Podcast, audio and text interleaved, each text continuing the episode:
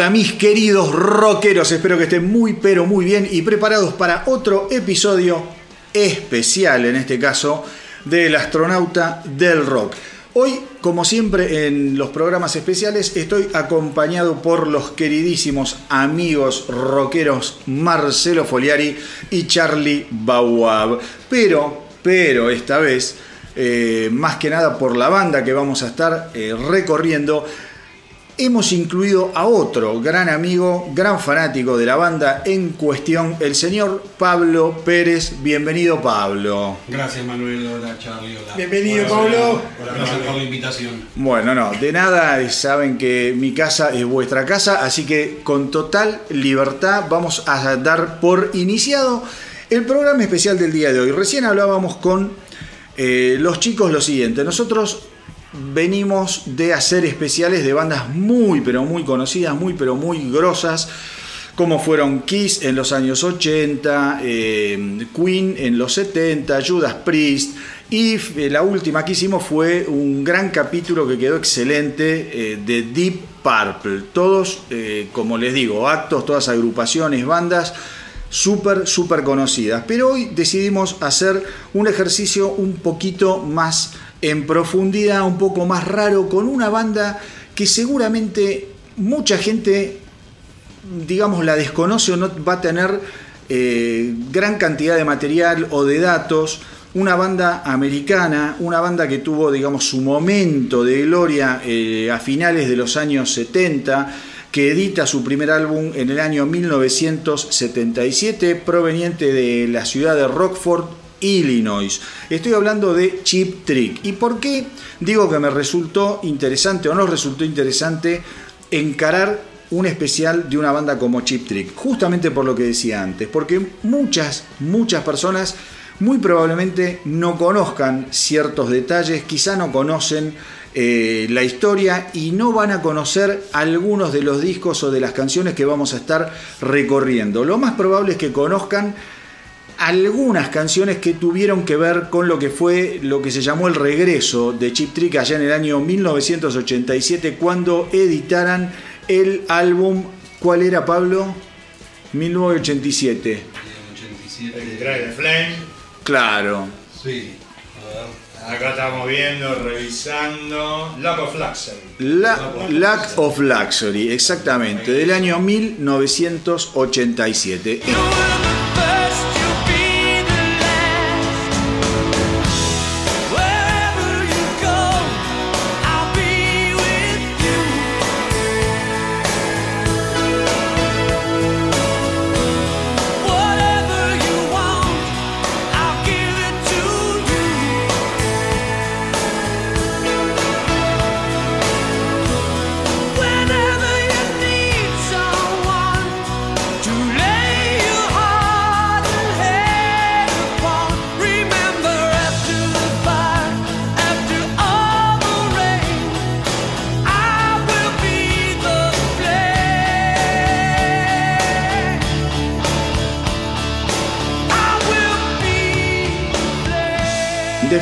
Fue eh, una canción súper conocida, la van, eh, la- la- la- seguramente la escucharon un millón de veces.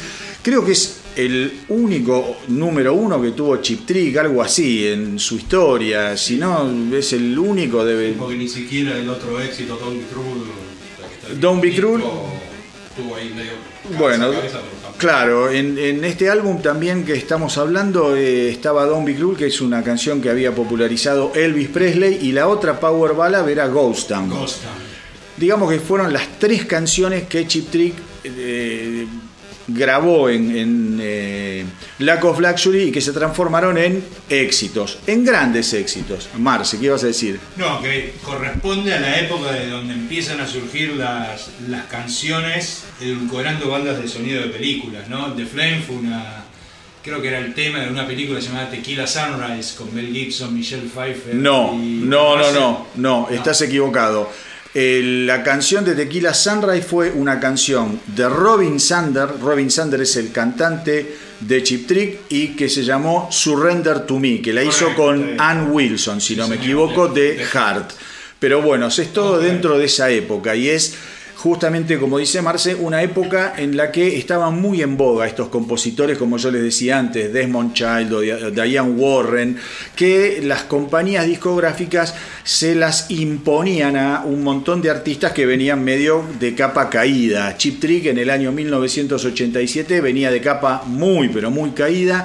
Este álbum, se, Lack of Luxury de 1987, se lo conoce como el disco del regreso porque básicamente eh, vuelve a la banda Tom Peterson, el bajista que se había ido allá a comienzos de los años 80. De hecho, el último disco que vamos a estar recorriendo en el día de hoy es One on One del año 1982, en donde ya Tom Peterson no es parte de la banda. Pero les digo, es una banda muy interesante, es una banda que tiene discos súper, súper intensos, que ha cambiado con el correr de los años, eh, no sé si la- la- el estilo de música, pero sí muchas veces lo que son las instrumentaciones y las producciones fueron variando y eso hizo que muchos discos sonaran un tanto quizá desparejos o alejados de lo que ellos proponían a comienzos de su carrera en el año 1977. Sí, bueno, ese producto también de los productores que ha tenido, que han sido siempre de primera línea. Bueno, productores, eh, claro, Jack Douglas, Jack eh, Douglas, bueno, eh, George Martin, Todd Rundgren. Todd Rundgren. Siempre han sido productores este, Siempre- estrellas, así por, por Exactamente. de forma, con gente que ha trabajado con Aerosmith, con Journey, con Lindsay, con Queen. Eh, Roy Thomas Baker también es el productor de uno de los discos. Exactamente, bueno, es el productor Tremendo. de Queen, Ray Thomas Baker, para aquellos que no lo saben, ha producido discos de Chip Trick, pero es el productor que fue muy, muy conocido por los grandes álbumes que produjo con Queen. Pero bueno, vamos a dar inicio como básicamente hacemos siempre. Vamos a hacer una especie de recorrido del primer impacto de los Chip Trick en cada uno de nosotros. Por ejemplo, Charlie. ¿Cómo fue que vos conociste? ¿Cuál fue el primer acercamiento que tuviste hacia eh, Chip Trick? ¿Qué fue lo primero que llegó a tu vida de Chip Trick? Bueno, lo primero que llegó fue eh. Es el primer disco que disfruté y el primer tema que me acuerdo, hoy lo estaba hablando justamente con Marcelo, es eh, I Want You to Want Me. Me acuerdo que lo escuchamos en la casa del Tano Rapanelli, un amigo que tenemos en común, y quedé fascinado, pero aparte no solamente por ese disco, sino por dos peculiaridades más que me pasaron que tiene que ver con una impronta visual. Primero lo que me pasó con Rick Nielsen, cuando lo vi, no sé por qué lo relacioné con Angus Young, ¿sí? No justamente desde lo musical, pero de, de decir, ¿qué hace este tipo con la gorrita y vestido de esta manera tan particular, haciendo locuras en un escenario? Y lo otro que me llamó la atención es cómo un tipo toca un bajo de 12 cuerdas, que no había visto yo, por lo menos jamás, a alguien como lo tocaba el amigo Peterson. Esas peculiaridades me hicieron querer saber un poco más de Chip Trick, escucharlo un poco más, pero bueno, Budokan fue el disco en vivo, aclaro que no, no, no, no lo vamos a ver Y gran acá. éxito. Primeramente ah, lanzado en Japón. Tremendo, y como muchas bandas, Japón te hace rey, Sí. ¿sí? Eh, y después tenés que ir a conquistar eh, Estados Unidos, pero Ese fue el primer álbum. totalmente. At Budokan es un álbum, como dijo Charlie, es, el, es un álbum en vivo del año 1979. Como dijo Marcelo también, eh, el álbum fue pensado para editar en Japón solamente. ¿Por qué? Porque Chip Trick en Estados Unidos no la pegaba ni cuadrada, eh, ya tenía tres discos. Yo por eso siempre digo que At Budokan es el equivalente de Chip Trick a lo que fue a Live 1 en la historia de Kiss. Kiss, eh, para aquellos que no lo saben, eh, también tenía tres álbumes grabados, no pasaba naranja hasta que largan a Live 1 y entonces ahí comienza la Kissmanía. En el año 79, Chip Trick eh, graba At Budokan. En realidad, el disco se graba en Osaka. Es, el show es, es en Osaka. Se llama At Budokan, pero los shows de At Budokan que se grabaron en el estadio Budokan en Japón tenían muy mala calidad, con lo cual el álbum lo que se escucha es eh, un show que hicieron en la ciudad de Osaka. El álbum iba a ser editado solamente en Japón, pero como todas esas cosas empezaron a llegar copias a Estados Unidos que la gente pedía, pedía, se llegaron como 30.000 copias, se agotaron y la discográfica dijo, bueno, ¿qué carajo está pasando? Vamos a editarlo también en Estados Unidos y ahí es cuando Chip Trick explota gracias a I Want You to Want Me, Surrender, grandes temas y un disco que tiene una furia en vivo que es realmente impactante. Está considerado como uno de los grandes discos en vivo de la historia. de la historia, Sin duda, sin duda. Totalmente. independientemente de la fama de la, de la banda, ¿no? Sí, sí, sí, sí, sí, sí. Bueno, en mi caso el primer álbum que yo escucho de Chip Trick también fue At Budokan. Yo te cuento cómo fue- lo que me pasaba a mí de Chip Trick. Después le preguntamos a Pablo y a Marce. Yo tenía en aquella época, eh, vivía con mis viejos y tenía la habitación empapelada de bandas, de pósters de bandas. Porque te comprabas revistas, qué sé yo, de, música y cortabas los pósteres o cortabas alguna foto y me las pegaba todos en una pared de corcho que yo tenía allá en el departamento Marcelo T. Alvear y Riobamba vivía en aquella época. Una de las fotos que yo tenía era de Chip Trick, pero no conocía nada de Chip Trick. Pero me impactó la imagen, como dice Charlie. Me pareció una imagen tan eh, dislocada. Vamos a contarle un poco a la gente cómo es la imagen, o cómo era al menos en aquellos años iniciáticos, la imagen de Chip Trick. No sé si alguien quiere hablar, así no, no acaparo el micrófono. No, a ver, ¿qué se puede decir? Un guitarrista con traje y monito, ¿no? Y- y visera, gorra y visera. Gorra visera, ¿sí? Que pelaba una guitarra que tenía tres mangos en su momento, ¿no? Un bajista con un look muy rockero, con los pelos al viento, muy setentosos. Un cantante con un traje y un baterista también con un traje así medio regordete. Muy de oficinista. muy de oficinista y corbata no abrochada el traje y un cigarrillo saliéndole de la boca, digamos. Esa era un poco una imagen muy delirante, digamos, eh, que tenía la banda en ese momento, ¿no? Sí, en las tapas de los discos hacen uso también de esa imagen, Correcto. Digo, sobresaltando la imagen de chicos lindos de tanto. Bueno, a eso iba a ir. Claro, dale, Con dale, pues Peterson. interesante. Y Esa- siempre la contratapa iba a los dos par de Claro, pero expliquemos algo. En el primer disco de Chip Trick están los cuatro en la Sí, tapa. exacto. en el segundo, ya en el segundo álbum, en Incolor, se dan cuenta que hay dos que tienen que estar en la parte de atrás. Contá, Charlie, un poco. Eh, es genial, porque justamente, bueno, acá estoy viendo la etapa de Incolor. Incolor y, y es muy marcado. eh, eh, bueno, están en, en dos motocicletas, no sé si son Harley, posiblemente. Eh, está Robin Sander y Tom Peterson, que obviamente están Cantante y bajista, ¿no? Cantante y bajista con un look, sí, son como los. Los eh, machos sexys, alfa. Los facheros. Y aparte es muy interesante porque es incolor y en blanco y negro atrás. Correcto. Está Boone Carlos y Nielsen, pero que aparte se lo toman como diciendo. Eh, Somos los losers. Sí, Está claro. todo bien porque vos fíjate que no tienen las mismas motos, no son las Harley y no sé si no son bicicletas, o sea, es como Son, que son bicicletas. Claro, ¿no? se ríen de ellos mismos. Pará, y, y contemos algo, la- es verdad lo que decís vos, vos tenés la tapa que dice Incolor, que Claro. es en color, y atrás dice An in Black and White. Correcto. Y en la tapa Es es, cualquiera, es cualquiera. Y los tipos acá evidentemente empezaron a explotar la imagen más sexy de los dos integrantes dos. más bonitos, por decirlo así, Sí, que son sí, Peterson, el bajista, y Robin Sander, muy fachero, Muy muy, fachero los dos en unas motos cancherísimas. Y los otros dos lucer acá, el baterista Bunny Carlo, que es un oficinista en bicicleta con un pucho y una corbata, y el demente Claro. de Rick Nielsen, que parece sacado de un manicomio el tipo. Y esto se repite en varios discos. En varios. Sí, sí, Sí, sí, los primeros discos son todos así, ya después los integran un poquito más. los integran un poco más. Los, pero ya te digo, es una banda que a nivel visual a mí me había llamado mucho la atención y yo por eso los tenía pegados en el póster sin haber escuchado nunca. Hasta que después, gracias a vos Marcelo, Sí. pude escuchar Ad Budokan. Pero ya, entrado los 80, yo en el mundo de Chip Trick me metí en el año 86, 85, 86, por ahí. Digo, no, no los tenía en el radar para nada y me volaron la cabeza. Pablo, ¿cómo fue lo tuyo?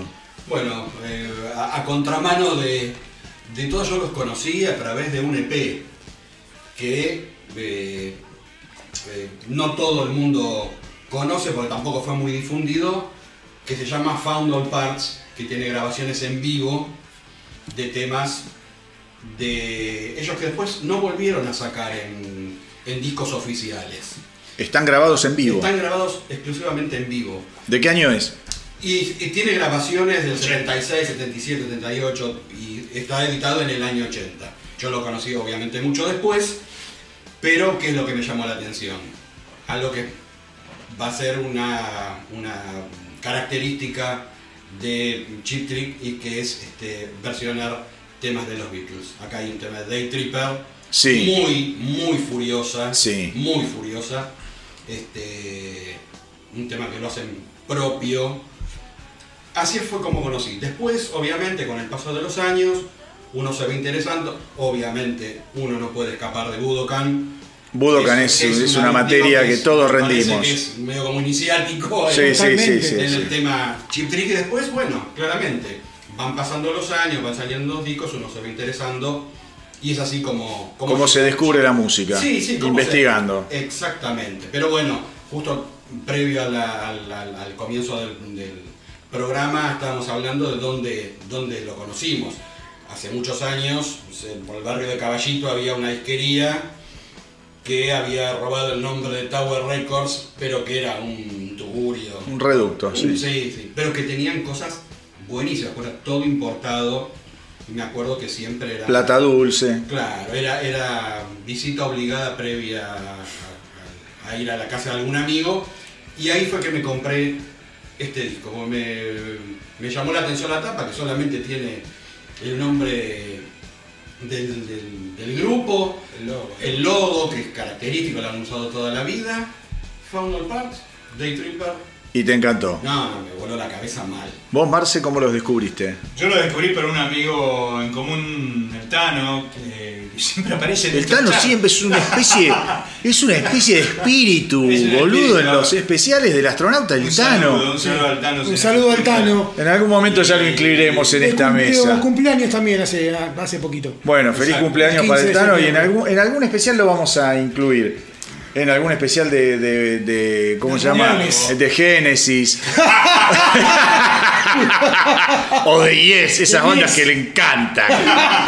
Lo vamos a atar a una silla y lo vamos a lacerar con Zappers Ready, boludo. Después que no se queje que no lo invita. Claro, flaco, escúchame. La primera es así, después bueno. Ella sí, bueno. Bueno, ¿cómo lo tuyo, el Marce? Tano y otro amigo en común de él y mío, que todavía nos vemos, Gerardo también. Pollo. Que, que bueno, ellos tenían, eran grandes fans de Chep Trick ya en ese momento. Te estoy hablando colegio secundario, te estoy hablando, no voy a hablar el año, bueno, pero lo digo, qué sé yo. ¿Qué sos, coqueto, boludo? Ahora. 81, Sí, boludo. 81, 1981 más o menos, por ahí. Estás bárbara. Gracias. Eh, Eran fans antes de que sea Chip Trick. Antes de que existiera Chip Trick, claro. Claro, no, no, bueno, viste esas cosas que venían de afuera. Ellos eran muy fans del rock americano y la verdad nosotros nos, nos empezamos. Y estaba el niño un poco con lo que vos decís de Kiss, ¿no? Escuchaban mucho rock americano de esa época, tipos como Aerosmith, Kiss, Ted Nugent, Chip Trick. Que creo que después voy a hacer un comentario sobre todo eso. Sí. Eh, y, y bueno, nada, y ahí empecé a escuchar obviamente Budokan siempre, pero el disco que a mí me llamó mu- mucho la atención es Incolor por- y Heaven Tonight, ¿no? Dos de Claro. los primeros discos de, de la banda, que para mí son discazos absolutamente discos claves del rock pesado americano. Segundo y tercer álbum de Chip Trick. Correcto. Incolor y Heaven Heaven's Tonight. Tonight. Heaven Tonight también. Y bueno, a- así que a partir de ahí empecé a escuchar Trap Trick y nunca lo dejé de escuchar y siempre es una banda que cada tanto me gusta ponerla porque es increíble, la verdad. A ver, es. Acá hay varias cosas que se fueron diciendo. Primero, la imagen de Chip Trick, evidentemente disloca, ¿no? Como dije yo, o dislocada. Sí. Evidentemente algo tiene, o tuvo, que llamaba la atención. Punto uno. Punto dos. Pablo habló de algo que está popularizado para todos aquellos que conocemos Chip Trick, que tiene que ver con el sonido Beatle o la influencia Beatle. Yo acá voy a tirar la primera bomba. Eh, harán muy bien la versión de Day Tripper, que la hacen muy bien, pero yo no les encuentro absolutamente nada de nada con The Beatles, y es más, Te voy a decir por dónde. Escuchá lo que te voy a decir, a ver si, si se entiende, porque a veces viste uno dice cosas que no son muy claras.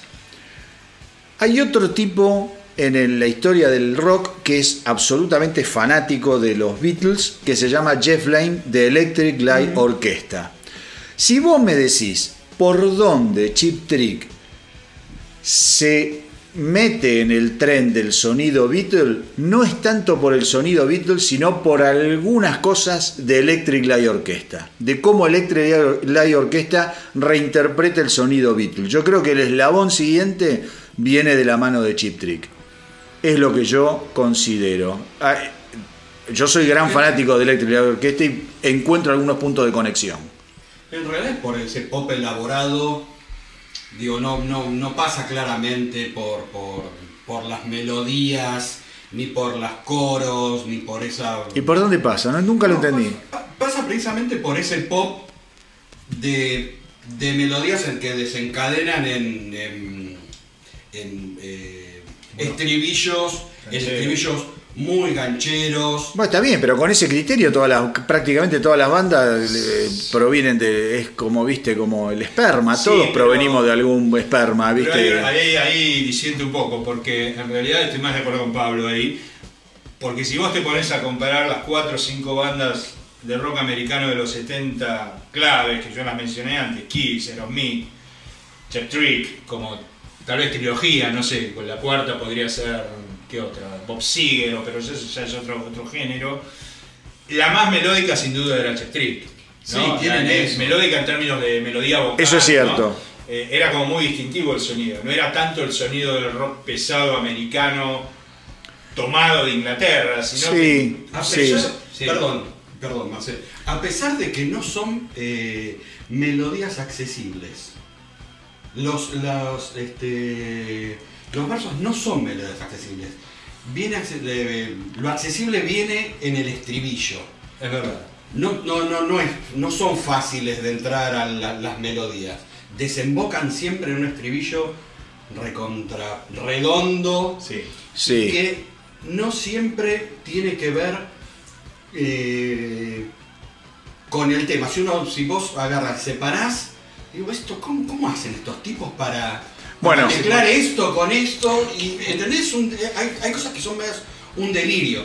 Tienen su fórmula, que la siguen a través de los años, pero sin embargo los temas funcionan. Sí, yo por eso te digo, yo no le encuentro el, el linkeo, no los linkeo directamente con los Beatles, los linkeo tangencialmente a través de muchas cosas que hizo Elo, los temas más simples de Elo, ¿no? Te estoy hablando del sonido gordo de Elo en, viste, en, esos, en esas canciones, Sí, sí. viste. Ver, de, de hecho, hay muchas referencias a él en, en algunos de los temas que seguramente habremos elegido. Hay, este, Me hay- parece- hay referencias. Sin embargo, perdóname. Sí. Sin embargo, independientemente digamos, de la época que estamos agarrando ahora para, analizar Chip Trick, con los años, los tipos fueron elegidos para regrabar Sgt. Pepper. Bueno, de hecho yo estuve en Las Vegas, yo me acuerdo haber estado en Las Vegas y en ese momento que, yo estaba en, en- en Las Vegas, estaba tocando Chip Trick, estaba haciendo una residencia en Las Vegas, haciendo Sgt. Pepper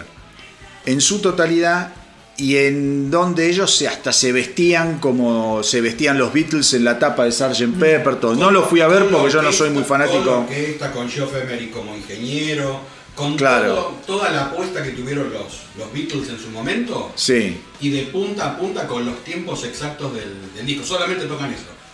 Claro, bueno, yo no fui a verlo porque yo no soy ni muy fanático de los Beatles y mucho menos de Sgt. Pepper, pero eh, los tipos evidentemente, los Chip Trick son grandes fanáticos de los Beatles, de eso no tengo duda. Y, es verdad lo que dice Marcelo en el sentido de que en Aerosmith son muy fanáticos de los Beatles, de hecho También. han hecho Day Tripper, si no me equivoco, no, eh, Come Together habían Come hecho, Together. Come Together, y ni hablar de Kiss, Gene Simmons es un enfermo de los Beatles. Sí, bueno, Jen Simmons cuando armaba Kiss o empezó Kiss, él decía que quería ser heavy metal Beatles. Mirá vos, bueno.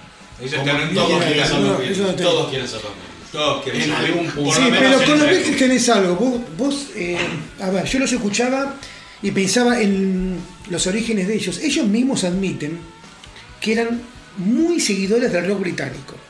¿Sí? siendo de Illinois, pero había dos bandas que ellos tenían ahí arriba. Una era los Beatles y la otra era The Who.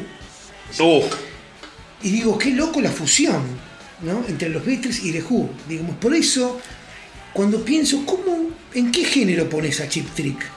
Es muy complejo para mí. eh, es un hard pop, Sí, un power pop. un también. power pop. Power Pop. Un power pop. Que Eh, también es un nombre un poco extraño. Sí, Es un nombre de mierda, sí, es en rock, eh, básicamente. Ahora, ahora, otra cosa que tiene que ver con lo que decía Pablo de la complejidad de las melodías y que esto lo más allá. No sé si a ustedes les pasó, cuando uno revisita para hacer un especial como este las bandas, empezás a prestarle atención o te salta a la vista algunas cosas que cuando vos escuchaste el disco no le dabas tanta bolilla. Eh, yo creo que es una banda y creo que por eso también les costó tanto pegarla en su momento y que también por eso después la dejan de pegar, porque digamos que el impacto de Chip Trick fue muy cortito a nivel fama y, y éxito, ¿no? Si vos me preguntás a mí, Sí. no la quisieron pegar nunca. No, no, pero está bien, está. Eso, digamos, es una materia de, de nadie lo sabe. No, ponele. sí, ellos también lo saben. ¿Saben por qué? Porque se definen como la quinta banda favorita de la gente. Está bien. Para mí, Puede "Ok, ser. Por eso, a- a- hasta en el nombre, un truco barato. ¿Sabes por qué es el nombre, no? No. Por, estaban viendo un recital de. estaba- creo que estaba Peterson, no sé con quién, si con, con Rick Nielsen, una cosa así. Fueron a ver a um, Slade. Slade es una banda muy flashy, muy glam de principios de los 70. Es También inglesa fanas. Slade, ¿no? Sí, también fanas de este. Bueno, son muy fanas, lo fueron a ver. Y en un momento Peterson dice, estos tipos de Slade, con tal de gustarle a la gente, usan todos los trucos baratos conocidos. Y ahí quedó el truco barato, chip trick. Yo, te- yo lo que te decía por otro lado es lo siguiente, ¿qué es lo que me pasa a mí o qué me pasó a mí? ¿Qué, des- qué redescubrí? ¿O qué descubrí escuchándolo, revisitando Chip Trick? Es una banda que por momentos es bastante sórdida. Hay algo de eso, sí. hay una sordidez fundamental. Su primer disco es muy sórdido Sí. a nivel sonido, a nivel temática. Y hay temáticas en la historia de Chip Trick que se repiten y que son absolutamente incorrectas. Temas que tienen que ver con la droga, temas que tienen que ver con la sexualidad, temas que tienen que ver con el suicidio Con la prostitución. con la prostitución, con el transvestismo. Es una banda que tiene un nivel psicológico raro y que por eso entendés quizá la cara y el aspecto de Rick Nielsen. Un personaje. Es un personaje, a ver, Rick Nielsen hablemos, ¿eh? porque esto es como un aprendizaje para todos. Sí. Es, es el compositor del Es- 99,9% de las Y canciones. repito, el compositor de Chip Trick. Sí. Exacto, Sí. exacto. Gran guitarrista. ¿Eh? Gran guitarrista, pero es un guitarrista raro, porque vos sabés que es un tipo que no. Y ahí voy con Pablo, mirá cómo ver, hablando. En el no querer a veces. Es un guitarrista que da menos de lo que podría dar. No es un guitarrista de grandes solos de guitarra. No, pero es un guitarrista tremendamente efectista. Exacto. Y efectivo con sus efectismos. Pero no- yo no conozco solos de guitarra de Chip Trick que digas qué memorable este No, tipo. no, No, no, no, los tiene, no. una tranquilidad tipo, para tocar y la- una seguridad. Sí. Claro, también se apoya en, en- en Tom, que es un animal. sí, en Mari Carlos. Y el, claro. Pero digo, es el tipo, yo que tuve la, la- la- la suerte de verlos. en- Vos los viste hace poco para colmo. Sí. Este, tuve la suerte de verlos. Eh, el tipo toca muy seguro. Es, no, no, no lo vas a ver ni, ni- ni- no pretende deslumbrar, no pretende. El tipo quiere tocar, sabe lo que tiene que tocar. Y se acabó. Lo toca, el resto de la banda sabe lo que tiene que hacer. Y son brutales en vivo, me dijiste. No, no, no, son demenciales. Me hizo acordar mucho a cuando tuvimos la oportunidad de ver The Police. The Police, ¿cuál era la característica? Los discos están muy bien. Sí. Ahora, en vivo hace lo que se le da la gana. Se les, sí, Estos tipos hacen lo mismo. sí. Llegaron, banda desconocida, para... el Decí con quién tocaron esa Con noche. Deep Purple. Con Deep Purple, mirá qué increíble. En el Cristinódromo, en- ¿cómo se llama? En Tecnópolis. Tecnópolis, ahí está. Tecnópolis. Eh, Los tipos en vivo hacen lo que se les da la gana. No son, no hacen concesiones, no hablan con la gente, no te toman, no te tocan temas conocidos, tocan lo que se les da la gana. Te hacen- Ellos, se terminó el tema. Oe, No. oe, una, No, no, no. canten los de atrás, los de adelante, les chupa un huevo, No hay ¿no? manera porque Robin Sander tiene menos onda que un Sí. al ojo. Y el tipo va, toca, agarra su guitarra, Oh, pim, pim, tocan, deja, toca, deja, toca. Robin Sander apoyaba en guitarra en el show ese todo el tiempo. Sí, sí. Todo el No, tiempo. No, todo el tiempo no, pero. Robin Sander es el cantante, pero el toca la guitarra también. Voices y en algún otro tema. Pero si no es palo, es palo y a la bolsa. Bueno, Y una cosita más. Sí. Otro mérito es que es, eh, creo que es el letrista. Es todo. Es todo. Por eso todo. digo, Si hay- la si importancia de Nielsen es, Si hay alguna colaboración, perdón, Charlie, si hay alguna colaboración es con Peterson. es con Peterson. En algún pero momento. como compositor en algunos temas, viste, pará, eh, yo estuve leyendo una, una entrevista a, a Nielsen y dice, macho, es simple esto, yo llevo las canciones absolutamente terminadas. Llevo letra, llevo música. tremendo. Después no le voy a estar diciendo qué nota tiene que tocar o qué arreglo tiene que hacer al, al bajista o a nadie, pero yo la canción la llevo hecha. No hay mucho para discutir. No, por eso es, es un Después cada uno pone lo suyo. Pone su aporte. Sí, un dato de color que es una banda muy de culto y más para Illinois.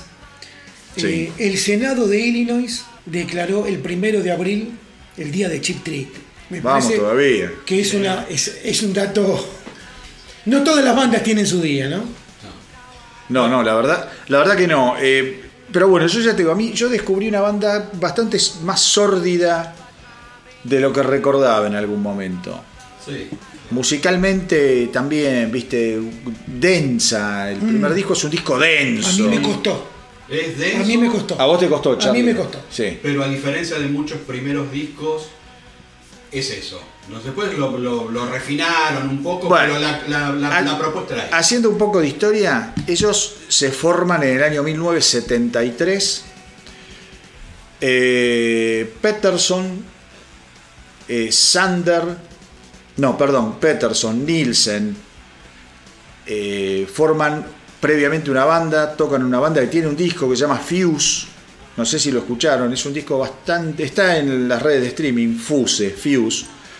Es un disco que no vale demasiado la pena y que no tiene la impronta que tiene Nielsen como compositor ni, ni el sonido, pero bueno, digamos que ahí los tipos es como que nacen la relación entre Peterson y eh, Rick Nielsen y en, ya en la etapa final de Fuse entra Bunny Carlos. Bunny Carlos de hecho no toca en Fuse, en el álbum, y cuando ya Fuse estaba absolutamente desmoronándose, eh, lo conocen a Robin Sander, que era un cantante que básicamente se dedicaba a ganarse la vida cantando covers. Y tenía hasta giras programadas, viste, giras pelotudas por ahí, digamos, no, no era un tipo conocido. Y lo llaman a formar parte de Chip Trick y que tenían varios shows to- de, de Fuse, perdón, que estaban ahí que se cambiaban el nombre, que sí, que no, y Sander les dice, no, bánquenme que tengo que tengo, como es, unas giras programadas, qué sé yo, unos shows, y, Ahora de- no. y después me meto. Y después se metió, y bueno, y ahí empieza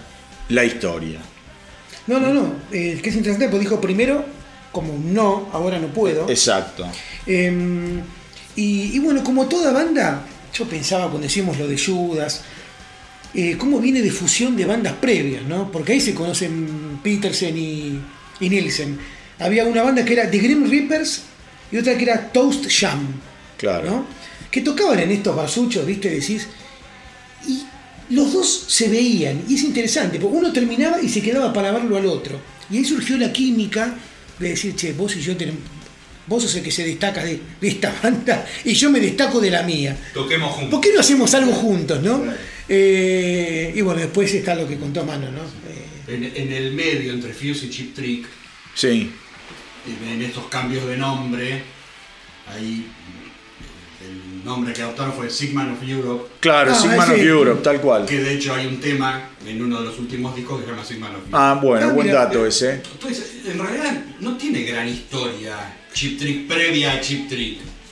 No, es- no, es- no, es una no, banda no. con Lo que no tiene contamos. Gran historia. Es eso, un cantante que cantaba covers. sí, sí, sí. Y se terminó. Hice una no banda, mucho- no se formó no, a la mierda. No mucho más. Sí, sí, no tiene una mística previa que vos digas. Nada. ¿No? No, no, no. no. A ver, también la mística previa, eh, digo, a ver, está todo bien. Cuando hicimos Queen, ¿cómo se llamaba la banda de antes de Queen? De Queen? Smile. Smile. Smile. Smile. Vos imaginate que si no te hubiesen hecho la película y Queen no era Queen y no, una banda con menos prensa, vos a Queen le decís me llamo Smile y todo el mundo, ay sí, porque tuve una banda, me lo dice mi abuela, ¿viste? y no, no sabe ni quién es Queen. Pero te rompieron tanto las pelotas con esas bandas que son tan grosas. Pero con estas bandas, acá está el tuco de todo. Smile era Fuse, básicamente, Sí. es el equivalente. Porque Smile no hizo una mierda. Veces, esas eh, historias épicas, ¿viste? Que- Eso es toda una la construcción. típica, ¿viste? De- de- nos juntamos con los muchachos, el destino. Nunca nadie estudió guitarra, nunca nadie estudió nada, pero tocan el carajo. Sí. ¿Viste esas historias imposibles que tienen los grupos? No, estos tipos. No, sí, sí, sí, sí, sí, sí, sí. Como, cantar. eso claro, como ves a los unicornios. Sí, tengo 35 años y ahora tengo una empresa de 40 mil millones de dólares. ¿Y en el medio qué pasó? Nadie sabe, ¿viste? Cómo mierda llegaron a hacerlo. ¿Cómo Pero bueno, a ver, va- vamos a empezar Dale. con el, con el recorrido. Creo que es una banda que va a interesar y mucho. La mecánica de los especiales ya se los dije varias veces, pero la repito. En este caso somos cuatro, Marcelo, Pablo, Charlie y yo. Cada uno eligió dos canciones de cada uno de los discos. Hasta este momento, ninguno de los cuatro sabe qué dos temas eligió el otro. Y si hay algún tema que coincida, no hay posibilidad a la repetición. ¿Esto qué implica? Que si hay coincidencias, hay discos que serán destrozados. Porque vas a escuchar capaz un tema o dos temas de un disco y es una cagada. Pero bueno, después está en ustedes meterse eh, a indagar un poquito más. ¿no? ¿Viste? No, no hay que ser vago. Eh, vamos a empezar como siempre con Charlie. El Dale. primer disco de Chip Trick. A ver, vamos, va- a- contame un poco del primer disco de Chip Trick, Charlie, si tenés datos. No, a ver, me costó. Este es el primer disco que, eh, que cuando lo volví a escuchar, ya de entrada saqué cuál es el primer tema que es, que, es- que- que es el que te voy a decir. Pero sentí, vos hablabas hoy de sordidez, ¿no? Ah, qué Bueno, linda palabra. Qué linda palabra. eh, que si no me equivoco es un, es un, un tema de riff. eh, es un Claro, tema un de tema riff, de ¿no? riff, sordidez. Pitico, creo. Eh, pero sentí eso, ¿no? Eh, sentí como ese rock que rajunia, ese rock que... me- costó ponerle un nombre, pero eh, em, tuve que escucharlo dos o tres veces el primer disco para hacer la Es selección. un álbum oscuro. oscuro, algo... Exactamente, exactamente. pensemos que viene año 77, es esto. El punk estaba a todo culo. A full. Sí. El año, creo, sí. Yo diría que Kiss estaba a todo culo en Estados Bueno. Unidos. Bueno, de hecho son banda soporte de Kiss cuando presentan este Exacto. disco, creo. Exacto. Fueron bandas Eh, soporte de todo el mundo. Bueno, sí, pero está bien lo que Eso sigue Marce. siendo. La gira de Destroyer. La gira de Destroyer, exactamente. específicamente. Específicamente la gira de Destroyer. ¿Viste? Bueno, a ver, año, esto es el año 1977. El álbum es Chip Trick, es un álbum eh, que está producido por Jack Douglas, histórico productor de los Aerosmith. ¿Qué te puedo decir? Eh, no sé, es un, es un disco que a mí me gusta, no me vuela la cabeza. No. Me gusta. A ver, tu primer tema, Charlie, vamos, así ya vamos. Mi primer tema es Hello Kitties. Bueno,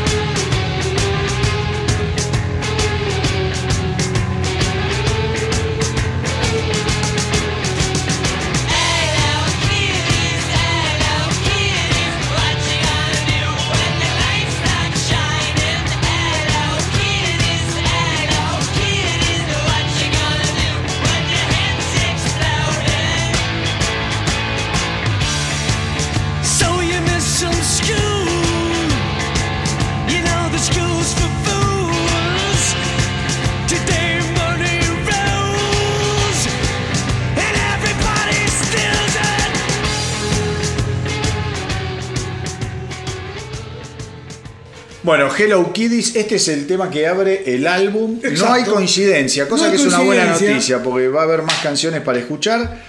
Eh, y estábamos diciendo, es oscuro. Es oscuro. es oscuro. Y acá empieza parte de la sordidez, Correcto. sí. ¿no? Con los kiddies y ya, ya, no- ya arranca raro. Hola niños. Hola niños. Hola niños. Y no... Ya vamos a ver por qué es raro. En algunas otras canciones de este álbum, porque es, es raro este, este comienzo y referencia a la niñez. Bien. ¿No? Ahí está la soda que habla por sí soda. Eh, Que a, ver, a ver, Pablito. va- a ver, Pablito, vamos a ver tu primer tema. Primer tema, Taxman Mr. Thief. Uh, temazo, tremendo tema.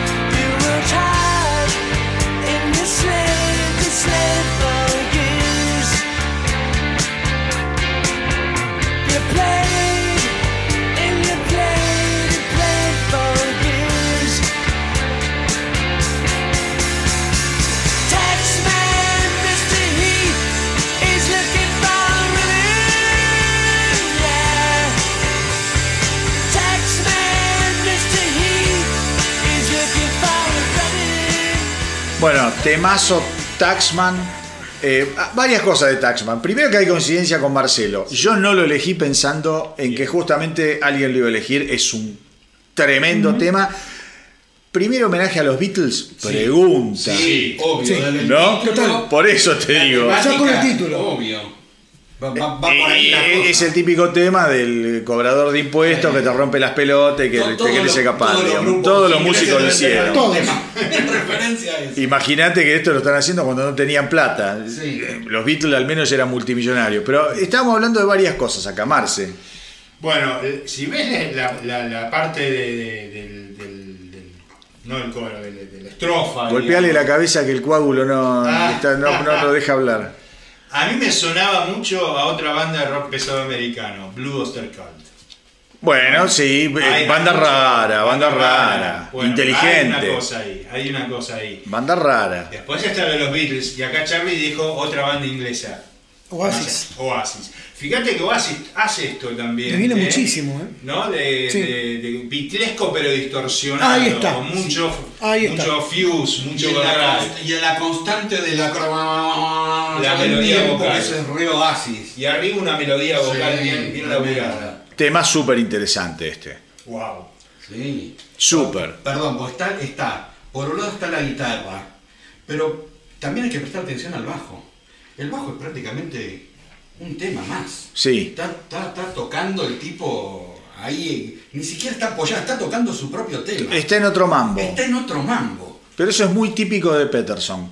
Sí. Y el puente que va entre la estrofa y el estribillo, hay todo un cambio de notas ahí, que eso es muy Beatles también. Sí, además. Pero digo, este es el estilo Cheap Trick que ya está desde el primer Disco. disco. Insisto, los lo van a refinar un poquito según quien lo agarre, pero está el estilo, que no sucede con todos los grupos. Y sigue siendo raro. Y sigue siendo raro. Bueno, vos- través a vos, Marce, años. entonces, ¿qué? A través de los años sigue siendo raro. A través de los años sigue siendo raro. Eh, digamos que Chip Trick sigue grabando, grabó un disco Sí. este, a- este Sí. año, sacó un disco. Bueno, Marce, vos tenés un tema, te queda, porque este vos, esta es coincidencia, Alcoyana. Eh, ¿qué- ¿Cuál es tu tema de este álbum? Otro temazo para mí y uno de los que más me gusta de Chip Trick, Oh Candy. Uf, tremendo tema.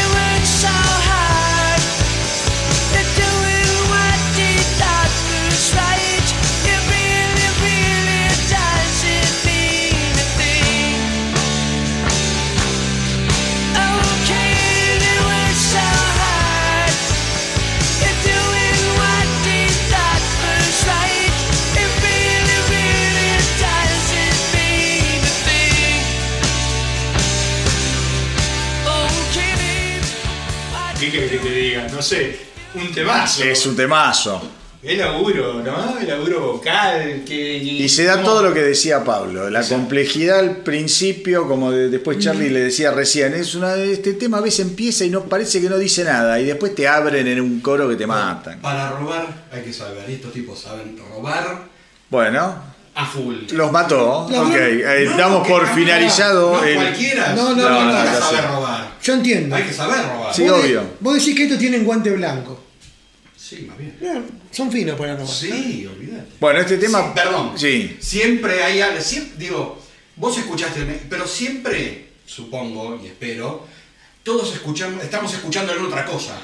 Exacto. No porque estemos esperando a los Beatles, pero estamos escuchando otra cosa también. Estamos escuchando, pero también estamos escuchando otra cosa, porque enseguida se te viene Sí. la referencia. Sí, sí. De antes o de después también. No, ojo, Como decía él, ojo. de Oasis. O sea, Sí, sí, no importa. Pero Pero ese es siempre el- la referencia está.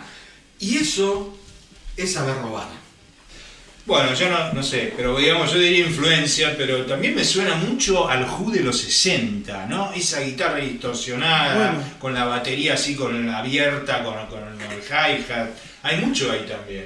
sí, no sé, no le Pero no sé encuentro. si mucho, algo, algo por lo menos. Yo mucho no le encuentro de los Who. pero Las grandes críticas de los, de los dos primeros discos es estos tipos son la fusión entre los Beatles y los Who. Yo ya te lo había Ah, dicho sí. antes. sí. Sí. Bueno. Tómalo. Digamos, Y el, y el- crítica. y el asunto de, de la sordidez, palabra que me encantó y la voy a adoptar. Acá en este eh, en esta canción O Candy eh, sigue porque es- está dedicado a un amigo de ellos, un fotógrafo amigo que se liquida, que se suicida. Y la canción no da suicidio. No. Y eso es lo interesante. Eso es lo interesante. Lo hace más sordo aún. Lo hace más sórdido aún, ponételo a pensar. ¿No? Lo hace más sórdido aún. Bueno, mi primer tema. Mi primer tema. Ahora no hay. Qué bueno que no hay coincidencia. Ya, la- eh, o sea, una sola, pero siendo cuatro. Sí, mi primer tema es bien al frente y se llama Hot Love.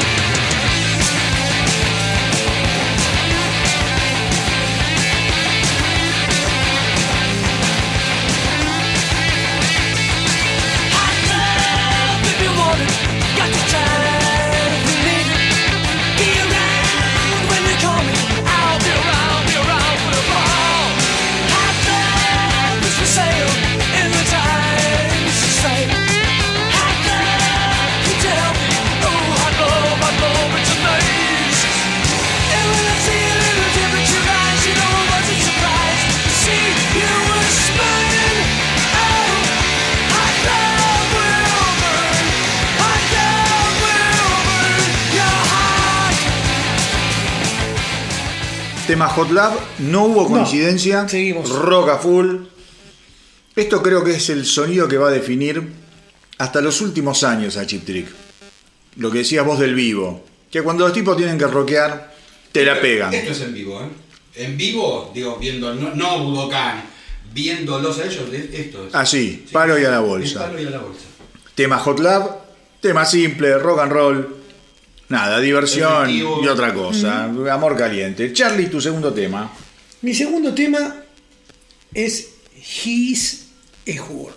Oh, coincidencia conmigo Primero. es un gran tema. Gran tema. Gran tema. Gran tema. Trem- ¿Alguien más lo eligió? Bueno, Opa, pero me cagaste a mí. te cagué.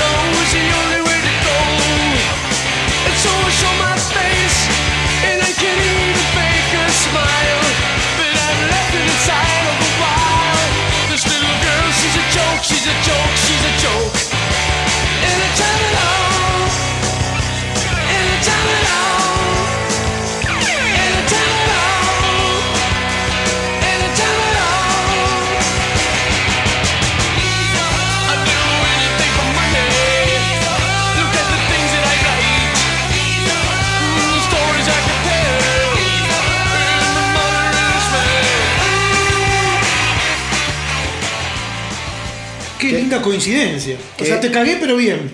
Qué erección. Este tema es una erección. Es una ¿eh? erección. Tremendo No tema. podríamos dejar de escucharlo. No, Es tremendo.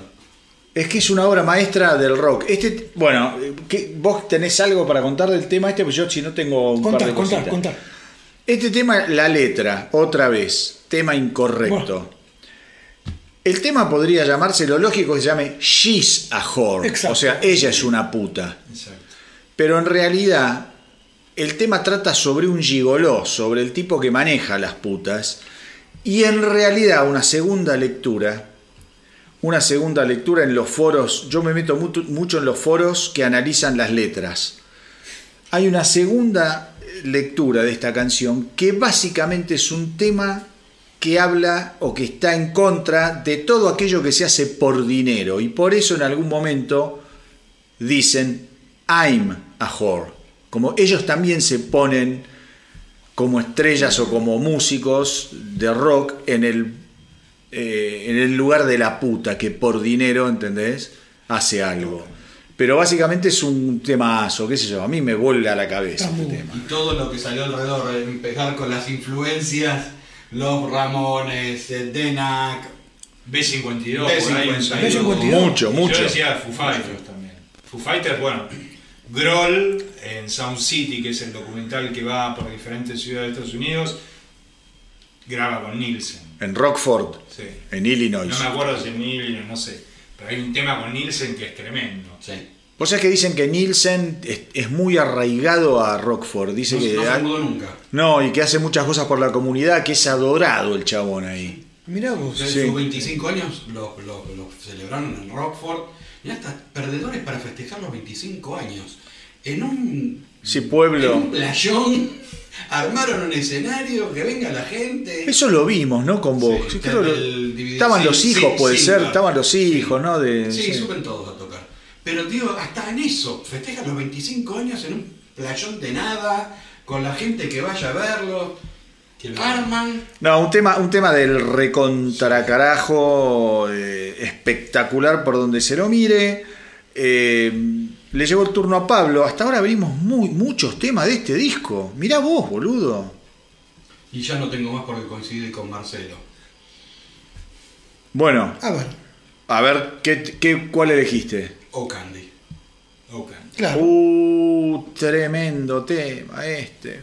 Pero este, este ya lo ¿a vos- escuchamos. Ya lo escuchamos, No, está, pero ya está. ya lo escuchamos. ¿Y a vos qué te eso hubo coincidencia. No, pues pensaba- No, entonces ya está, ya está. Uh, acá, bueno.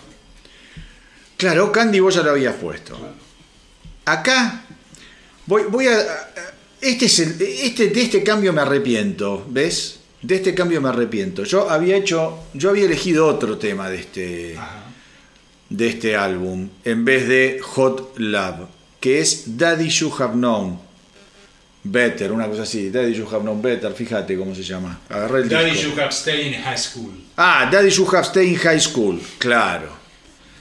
Ese tema, ese es el más sórdido del álbum. Porque habla de un tipo que tiene treinta y pico de años y que básicamente vuelve a la secundaria con el auto a mirar a las pendejas cuando salen porque se calienta con las pibas, ¿viste? Vos, ima- o sea, vos imaginate hoy una canción así. No, no pasa. O sea, es co- como un Going Blind Algo así. De Kiss. ¿no? Yo tengo 93 y vos 16, le dice una Sí, cosa sí, sí. I'm 93 and you're 16. No, bueno, este tema es, es por ese lado. Hicimos. Ese tema es por ese lado. Pero bueno, nada. eh, creo que bastante bien lo hemos recorrido. Eh, Yo creo que ese tema me arrepiento no haberlo de, de- de- me cagué, me cagué, dije no, no, no, no, no lo. Uy, otro, el último tema. La balada de la violencia. del- The Ballad of TV Violence. The Ballad of TV Violence también es sordio porque habla de un asesino serial muy conocido en los Estados Unidos. No me acuerdo de cómo se llama el flaco. Para, vamos a buscarlo. Si total acá estamos haciendo esto. Fíjate, a ver. Es de un tipo que también amasijaba pibas. Una, es, por eso, es un disco raro. Una temática. Toda una temática muy familiar. Eh, que tiene que ver con, con Chip Trick. Fíjate ahí, Pablo, como si, si lo puedes y todo encontrar. esto con esta imagen. Digo, No, y todo esta- esto con esta imagen, canciones que con vos esta decís, imagen. no tiene nada que ver, ¿viste? No tiene nada que ver. Fíjate el, el- el- no me acuerdo el Richard. Speck, Ahí está. llamado El asesino de enfermeras. El asesino de enfermeras. Oh, oh, bueno, así cerramos el disco. Con el- Speck. Bueno, así cerraba el disco Chip Trick. Y eh, después llegamos entonces al segundo, segundo álbum Uh. del truco barato, que es un discazo. Estamos Discazo. hablando del mismo año, del año 77. Incolor. ¿Mm? Es el de la tapa que le contábamos al principio, que están Robin Sander y eh, Tom Peterson, muy facheros, y los otros dos atrás en unas bicicletas, mientras que Tom Peterson y Robin Sander están en una moto. Este disco está considerado uno de los mejores álbumes de la historia de Chip Trick. Está considerado eh, realmente un clásico para propios y ajenos. Y seguramente está, acá está esto, quería. No, ocupó- no así para ellos. Ahora vamos a hablar de eso, tenés razón. Eh, ocupó el puesto número 443 en la lista de la revista Rolling Stone de los 500 mejores álbumes de Power Pop eh, de la historia. Sí, yo iría un poco más allá. Yo diría que es uno de los grandes discos del rock americano de los 70, sin duda. Sí, coincido, coincido. Es un enorme álbum. Enorme, grandioso. Lleno de buenos temas. Es un enorme álbum en donde empiezan una relación de amor-odio con el productor Tom Werman, que produce varios discos de Chip Trick. Y lo de amor-odio, quizá Pablo, con lo que quiso decir, lo que sugeriste, lo- lo- Sí, básicamente lo y el, el- el disco se terminó de mezclar, eso es una cuestión un poco más técnica, ¿no? Se terminó de mezclar mientras ellos estaban de gira, con lo que no tuvieron demasiado control sobre el disco. no hubo input. Claro, Werman terminó de mezclar, lo lanzaron, se terminó el tema.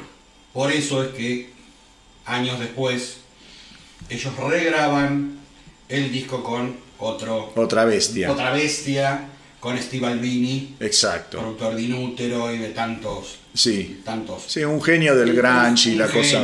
Porque ellos lo, Perdón, Sí. sí, decime. No, no, no, porque ellos lo que querían básicamente de- en Incolor, si, si bien hay canciones que son mucho más agradables al oído, ellos lo que querían era un disco crudo como el primero, con canciones agradables melódicamente, pero crudo como el primero. La Y- especialidad de Albini. por eso. Y Tom Werman, claro, y Tom Werman, ¿qué hace? se lo licúa, eso le pone un poco de Total. leche condensada y lo endulcora y sale una obra maestra, ¿eh? Sí. Quejarte de esto también tenés que estar loco, pero bueno. ¿Me viste los celosos que son a veces los músicos? Sí, está perfecto, De- de- está, de está su bárbaro, pero es un, un álbum No, hay, increíble. que, hay que regrabar todo un disco 20 años después. Sí, y que nunca lo sacaron, Totalmente. nunca lo editaron. no, no. No, nunca lo no, no, editaron, no, se, no, se filtraron algunas canciones en algún momento cuando lo estaban grabando, eh, pero la verdad es que nunca lo terminaron de, de editar. Bueno, comienzan a salir de gira con bandas grosas como Boston, Kansas, Journey, Meatloaf. Bueno, luego vendrá Kiss. ¿sí? Sí. Ah, Luego no sé si tanto luego, ¿eh? O- o Acá en esta época Ya es. creo que estamos acá. 77. Eh, con ACDC también, con- Claro. con, Santana, Con Rush. eh, con Rush, con The Kings, eh, No había muchas bandas en esa época, ¿no? eh, con Queen. Bueno, los tipos comienzan a ser teloneros de, de bandas muy grosas. Imagínate ahora, tiene que salir con eh, Jennifer López, Eh, con con- Jorge, J Balvin, ¿no? Ele- elegante. Iglesias, elegante. eh, y sí, no sé. No, una cosa de loco, boludo. ¿Qué pasó?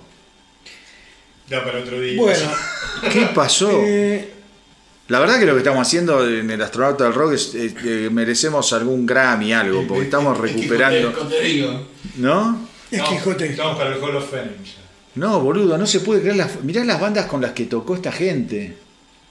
Tremendo. No eran nada. perdón, tremendo. con Wagon. Sí, bueno, Con Queen. por eso te digo. Una bestia. Una locura.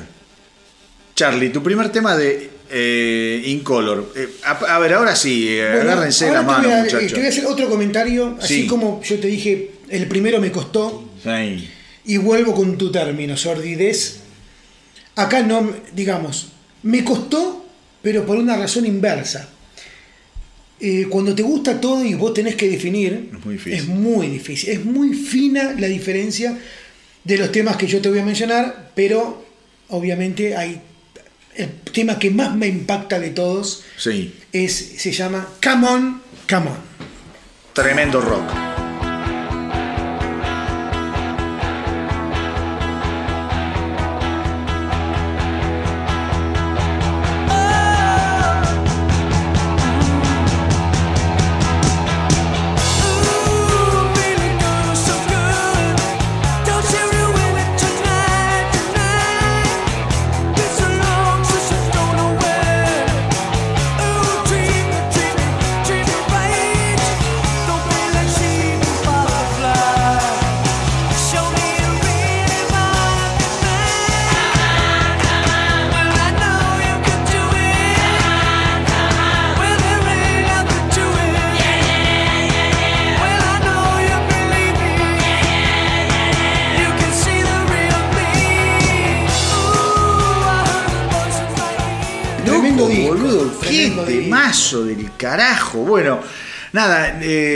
Temazo, esto no se puede creer. No. Camón, camón, me lo Disfruta, cagaste, me lo cagaste. me lo Disculpa, cagaste. disculpa. Me volviste a Nada cagar. personal, como diría Gustavo. Ahora vos imaginate que este no es el caso, pero esto muy edulcorado no suena. Imagínate lo que hubiese sido la versión, o lo que debe ser la versión de Albini, debe, no sé qué hacen. No, no, claramente y se ponen más énfasis en el tema de Ojo, no es una remezcla, ¿eh? es una regrabación. Una regrabación. La grabaron toda con Albini este disco. Todo, todo de cero. Todo de cero. Es muy, muy. Eh, no, no, no. Es muy cruda la. Y otra vez Sanders, lo que, lo que No. canta Sanders, lo que canta Robin Sanders es una cosa de locos. Y yo decía que el coro, el come on, come on", esa me, esa- me hace acordar mucho a la ACDC de TNT, esos coros primarios antes de que llegue Mood Lunch, digamos, ¿no? A la vida de AC de Yo decía que AC/DC. son menos aniñados también. Son aniñados. Eh, Son aniñados. bueno, Siguiendo la línea. Eh, padre Graci, si está escuchando, le mandamos un saludo, ¿no? Le recomendamos a Chip Tree. si es que no está muy ocupado. Sí, ¿no? si no, sí, no, si no está haciendo algo. Hello, Kitty. Claro. ¿No? Hello Kiddies. Hello Escuchamos Kiddies. Pablito. eh, a ver, Bueno, tu. Bueno, primer. Sí, por eso, me cagaste Sí, el sí, tema, sí, sí, no, lo voy a matar. Para mí, el, el mejor tema con el que se puede empezar Me lo cago. un recital. De hecho, empezaron acá y que, voy a hacer la pequeña historia, comienza como una, como una zapada. Sí, señor. Este, De hecho, el tema empieza batería, eh, bajo, guitarra, tengo como cuando no hay tiempo para probar. No, no, es, es que es por eso el tema. Es por eso el tema. Los tipos tocaban en. Era una banda que no, no tenía. A veces llegaban a tocar y no podían probar sonido. Entonces eh, hicieron este tema Exacto. Porque si vos escuchás el tema, es lo que dice Pablo, cómo van entrando los instrumentos. Y dice, nos servía para saludar y para ir probando sonido mientras empezaba el show. Una genialidad. Genialidad, un, un temazo y una presentación de la banda. Una, una genialidad. Hello there. Hello vamos, there, vamos, sí, vamos. Tremendo tema.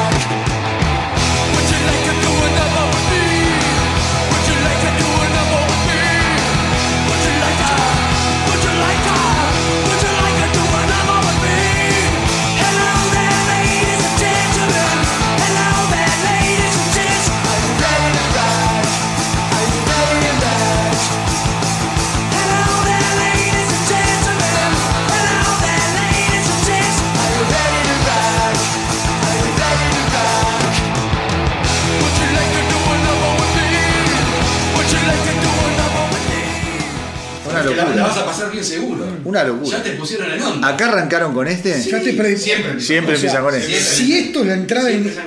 si esto es entrar en calor, Para este es el primer tema del álbum, además. el primero. Un minuto Y- 41. insisto, ¿Para qué más? insisto, ¿para qué regrabar esto? ¿No? Bueno, está bien, pero son, son esos celos que tienen los. Ya lo sé, pero digo, esto sonaba muy bien. Sí, sí. Pero bueno. Sonaba muy bien. Es una planadora. Una planadora. Una No, pero aparte Marce- la idea. Sí, perdón. Lo que me interesa es el concepto. ¿Por Más qué? allá del tema de decir cómo pensamos para salir y para. Cuando no tenemos. Y armar algo así. Exacto. Bueno, pero y armar algo convertirlo en una canción. Yo entiendo lo que dice Charlie. es- La genialidad es esa. Claro, vos- Claro. Decir cómo engaño a la gente Nueve. Con algo que me sea funcional y que Con la gente no se dé cuenta. claro, pero Con un no. truco barato. Claro, con un truco barato. Pero ¿entendés? ¿Cómo, cómo a la gente la, la distraigo y, y a mí esto me está sirviendo para otra cosa? Exacto. y te Para el tema 2 me sirve el 3 y el Y 4. te salió una genialidad. No, Ni es- siquiera no es la- para zafar, esto no, voy yo. No, no, no, pero ni siquiera la letra, no tiene nada. No, no, no, no importa. No tiene letra, no tiene un solete. Red de tu rock y a la Ya mierda. está. Eh, ya está. Bueno, y en Budokan este tema empieza y te parte la cabeza. ¿no? Es una locura. Sí. Todo el Budokan, qué lindo disco. No. y no lo vamos a escuchar. No. Así, te lo digo así, a vos que estás del otro lado, no vamos a escuchar nada de Budokan. Andá y escuchalo vos porque no se puede creer. Hemos dejado cosas peores. Hemos dejado cosas, pero sí, no. Hagámonos cargo. No, no, con Judas hemos hecho un No, desastre. una carnicería. Pero bueno, es así. The Butchers. Eh, Marcelito. Coincidencia con él y tengo otro tema. No sé, voy por el segundo tema mío. No, se te queda uno. O sea, no es que te vas por el que segundo. sea, el que sea, Marce, si coincide, coincide. ¿no? Vos te elegiste uno. Vos- Bueno, entonces Hello There ya lo elegiste. lo vos. de se lo elegí también, así que en eso hay coincidencia. El segundo tema es uno de los temas más lindos para mí de Chep Trick y uno que más me gusta escuchar a lo largo de los años. Siempre en algún momento lo escucho. Down. To, pero me cagaron todo, no puedo creerlo. Uy, uy, esto va a ser un desastre. eh. Me parece que esto va a ser un desastre. Pero vamos a escuchar. Esta canción es hermosa.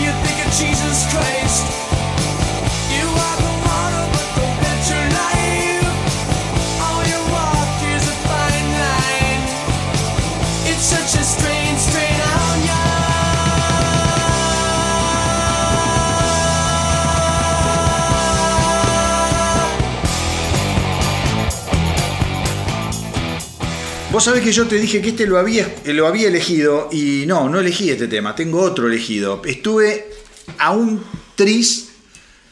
¿Se dice tris? Un segundo. A un segundo, un no sé qué palabra, ¿no? Estuve bueno, pero me gustó. Un tris de Ahí elegir. el coágulo, tu, tu coágulo te va a fallar. El coágulo mío también está complicado. Bueno, eh, y no, vos sabés que este no lo elegí. Eh, quiero ser sincero, ¿no? Porque para la gente que va. Fíjate. No, no está en mi lista. No está. No está en mi está. lista. Pero bueno, acá decían varias cosas. De, de- esta canción es una genialidad. Esta, esta canción está inspirada, ¿cómo es Pablo la historia contada? En, en sus deseos de irse a vivir a Australia, De Rick Nielsen. de Rick Nielsen, perdón, sí, porque dice, bueno, que es muy parecido a, a- según su visión, a Estados Unidos, pero con la mitad de la gente. Claro. Que hay espacio, eh, digo, tiene todas las, las bondades del primer mundo, pero que bueno, de- en esa época él no tenía hijos, entonces dice, bueno, me voy, voy a aprovechar Y me voy. y me voy, nos vamos, pero no se pudo ir porque había muchas restricciones para entrar con sus perros. Claro, claro. Tenía perros y no, no se pudo ir. Bueno, uy, qué alegría me diste que elegiste este tema y que yo no lo, no lo haya elegido. La verdad, me encantó. Yo voy a ir con un clásico. Estamos a un milímetro. Para, ¿vos elegiste cuántos temas? ¿Uno o dos? Dos. ¿Vos ya elegiste tus dos? Sí. Sí, sí, porque Vos elegiste tus demás, dos. Coincide con los demás. Yo puedo elegir solamente el que voy a poner ahora. Y estamos a un, otra vez lo voy a decir, a un triste de cometer un asesinato con este álbum. Sépanlo. Ok. Yo creo que el, el tema que voy a poner, si hay coincidencia con Charlie, es catástrofe, es catastrófico, pero vamos a respetar la lógica. Vamos. Vamos. Oh, Caroline.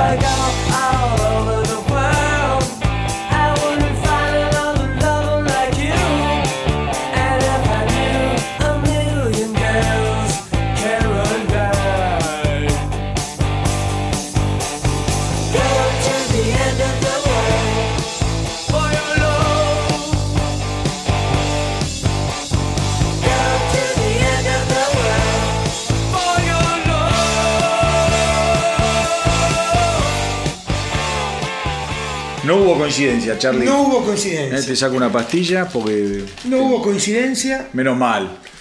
Menos mal. Y el, el tema que voy a elegir, Uh, está abriendo el paraguas, yo lo conozco. bueno, habla de un poco la sensación que todos teníamos en nuestros años locos cuando llegaba el fin de semana, específicamente cuando llegaba el sábado, y decíamos, bueno, Sí, ya sé qué tema vas a elegir. Obvio. Qué lindo, qué lindo deducir de esta manera. Ya sé qué tema vas a elegir. Qué hermoso es el rock y qué lindo que es el astronauta. Bueno, gracias. ¡Clock! Strikes. Ten. ¿Qué tema?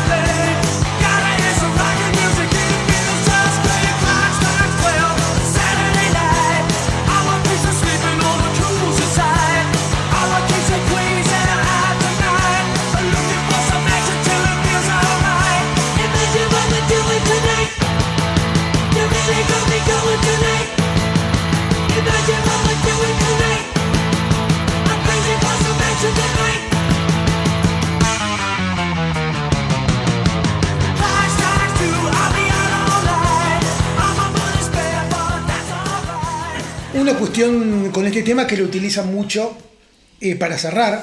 Sí. Eh, más hacen bices con este tema. Esto está en. Budokan también, ¿no? Así es, sí. Es más, cierran con este, creo. En Budokan. Eh, y Nielsen cuando define este tema dice, bueno, está claro que es un tema totalmente frenético y habla sobre las expectativas y la locura que genera eh, salir un fin de semana con tus amigos a la noche y salir a, a hacer bardo, ¿no? O sea, Claro, sería el equivalente al. a- ¿Cómo se llama? Al de Sabina. Y sonaron las 10 y las 11, ¿viste? Porque este empieza. Pues es verdad, boludo, porque acá empieza a las 10, después a las 12, después a las 2 de la mañana, a las 4 de la Bueno. mañana, es lo mismo. Qué depresión Sabina. Bueno, pero mira, Bueno, eh, han influido hasta Joaquín Sabina los chip tricks. exactamente. Pero es la, lógica de este tema. bueno. La lógica de este tema es eso, dice, eh, son las, dice, four, I want more, viste, las cuatro, quiero más, es el, viste que están esas canciones pelotudas, eh, el lunes, el martes, el miércoles, y viste, la típica, bueno, esta es lo mismo pero con las horas, como la de Sabina, temazo. Temazo, no hubo coincidencia y a pesar, no, No. una sola coincidencia con vos. Y ellos tuvieron, creo, Ah, también. dos entonces. No, yo tuve con Marcelo. No, yo no tuve No, con Marcelo porque Down yo Vos estuviste elegí. conmigo. Yo tuve con vos. Pablo. Pero a pesar de eso, A eh, ver, y vamos a siendo ver. cuatro, Sí, siendo cuatro. Dejamos- Miren las canciones que dejamos afuera. Así nos vamos cortando de a poco las bolas. Big Eyes. Temazo. Temazo. I Want You to No, Want Me. bueno. I Want You to Want Me es el tema de. A ver, Es el tema. es el tema de este disco. el tema por el cual he conocido a Chip Trick. Sí, yo creo que fue la primera versión que escuché de, de este disco. ¿Por qué hacemos estas cosas, no? Y bueno, Y, pero somos. bueno, son dos. A ver, yo reconozco que en el listado Es muy medio obvio, pero por otro lado, no por una cuestión de éxito, No, no, por no, otro no, lado. no, no, no. Mi obviedad pasa por otro lado. Pero es lo que te impactó. Pero ¿para qué te invitamos hoy, boludo? Porque la idea era que eh, hicieras algo, Ah. algo, algo que Aclaremos fuese por el tema de productivo. éxito que en los programas anteriores pasó lo mismo. Con, Sí, no, más vale. Ojo, eh, con Queen, con Deep Purple es así, eh. Pero bueno, Southern Girls, otra bestia de tema. Girls. No, no, es de locos lo que hemos hecho. Pero bueno, le decimos eh, adiós al álbum Incolor. Y espero que sea un hola para todos los oyentes que lo escuchen porque es una Sí, escúchenlo Incolor, escuchen, escuchen Incolor, chicos, porque ahora hablando en serio, nos cagaron, nos cagamos de risa, hacemos, coinciden los temas, mala leche, pero ya sabemos cómo es. Lo interesante es que les haya gustado el escuchar lo que escuchamos de Incolor y que sepan que hay temas de este calibre, todavía tienen como tres o cuatro temas de este calibre. Estamos hablando de un clásico. Como dijo Marcelo, uno de los clásicos, de los álbumes clásicos más importantes de la historia del rock americano, ¿eh? No es joda. Y ahora vamos a ir a otro álbum del año 1978 de Chip Trick, que para mí también es- debe estar considerado dentro de los grandes álbumes de la historia del rock americano. Sin dudas. Comparto. Heaven Tonight. Heaven Tonight. Otra vez en la tapa, Exactamente. otra vez en la tapa Robin Sander, Peterson. Y atrás. Y atrás, eh, Y más, sí, más a- en primer plano. sí, más en primer plano, bien facheros. Aparte lavándose los dientes. Sí, y atrás está el gordo Bunny Carlos y el demente de Nielsen. eh, Rick Nielsen lavándose los dientes en un baño, un desastre Cualquiera. decadente. Pero bueno, está bien, son unos payasos divinos. Creo que tenía mucho sentido el humor en eso. Totalmente. Yo creo que esto es. Che, vamos a hacerlo así. Vamos a reírnos nosotros mismos. Claro. ¿No? Tal y cual. potenciar lo que hay que potenciar. Potenciar lo que tenés que potenciar, pero claro. No, si tenés un Paul Stanley, ¿para qué le vas a poner a Peter Chris en la foto? Digo yo, ¿no? Sí, señor, claro. Con, con todo el desrespeto que tengo por, eh, por Sí, Peter Chris, que ser que odio, boludo. Eh, bueno, a ver, eh, ¿qué es esto? Heaven Tonight del año 1978, otra vez producido por, eh, ¿cómo es? Eh, Tom Werman, ¿no? ¿Este? Sí, señor, Tom Warman. Sí, Tom Werman, otra vez producido, un álbum que tiene una catarata de clásicos alucinantes, alucinantes realmente. Acá eh, Chip Trick empieza a pegarla bien, bien fuerte en Japón. Ya con el álbum anterior les había empezado a ir bien y en Heaven Tonight explotan en Japón. Es el año 1978 y por eso en el año 1979 es que van a largar finalmente Ad Budokan, para que nos demos una idea de cómo fueron los acontecimientos. No sé si alguien quiere decir algo del álbum este. Otro álbum que hay que escuchar, sin duda. Eh, no me voy a poner muy técnico, no sé si Pablo tenés algún comentario hay que decir. No, va a haber básicamente los, los, los, este, los reviews de la época lo, lo- lo marcaban. Ahora, Perdón. sí, vos fijate eh, eso que decís. Vos fijate que tanto estos tres discos tuvieron muy buena recepción por parte de la crítica. Y suerte de así. trilogía las tienen Oh, la crítica. ¿eh? Claro, pero te quiero decir, y así todo no pegaban en Estados Unidos. Es muy raro, porque todos los medios que vos consultás le ponen muy buenos puntos al álbum en su momento. Fueron, para los críticos, fue como una ola de... A ver, vos pensás que estamos hablando de la era punk. Sí. Con todo lo que el punk significa, te guste o no te guste el punk. Estos tipos en algún punto amalgamaron cier- cierta furia punk y la... Le dieron una vuelta de tuerca. La almidonaron un poco, quizá, no sé. Sí, el punk en realidad nunca pegó en Estados Unidos. Nunca pegó en Estados Unidos, es No, verdad. Eso, eso es un hecho. De hecho, lo Los Ramones era- no le dieron No, bola. no le- le Toda la movida del CBGB en, en Nueva York. Era muy chiquitita. Muy chiquita y muy nicho para Sí. un público muy Y especial. muy ecléctica también, porque digo. en- Sí, te en ponían a Blondie, claro. la CBGB, convivían Talking Heads, Bueno, Blondie, los Ramones. De, de hecho, eh, el término New Wave es un invento para marketear bandas punks en Estados Unidos, ¿no? Entonces, eso lo inventó alguien de un sello discográfico en Inglaterra, según cuenta una historia. Sí. Eh, y ahí empezaron a marketear un montón de bandas que en realidad New Wave englobaba un montón de cosas. Blondie, Sí, Basic todo lo nuevo, todo sí, lo sí, que sí, se sí. conoce hoy como New Wave, ¿no? Bueno, sí, pero Talking es- Heads, qué sé yo. Pero era otro sonido. Era otro sonido. El sonido de lo que se llama power pop en realidad resalta mucho las bases de, de bajo y batería, etcétera, pero, pero digamos, para mí, Check Trick es una banda de rock, digamos, Sí. Sí, ¿no? es una banda de rock, en un contexto pancoso que en Estados Unidos no tuvo demasiado, Exacto. demasiado vuelo. En, en resumen, inclasificable. Inc- Sí, yo no. eh, Sí, yo estoy de Bueno, acuerdo. es lo que comenzamos diciendo. Yo estoy de acuerdo. Es una banda y es raro porque es una banda de rock. Es muy difícil una banda de rock no poder clasificarla. Digo, Kiss es una banda que la podés clasificar. Sí. Hard rock, pum. Bueno, a mí también. Aerosmith, pum, listo. Black Sabbath, heavy metal. ¿no? Em- Empezás a nombrar.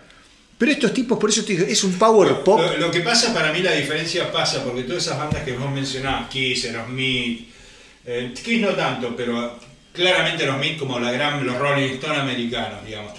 Y todo el rock sureño, que en Estados Unidos era muy fuerte también, eh, bandas como Time Skyner, los Salman Brothers, Sí. digamos, son bandas de blues rock pesadas. Eran ¿no? bandas de estilo. Bandas de estilo. Cosa Trick por ahí no tanto, salía del esquema. Es verdad, vos sabés que diste ahí en algo. Estos tipos no tienen cero blues, boludo. No, no, tiene, no es una banda bluesera. No. No. Y es una banda tardía, porque es del 77, no nos olvidemos. También. Es una banda tardía. Dentro de lo que nosotros venimos haciendo en los especiales, es la banda más tardía. Sí, correcto.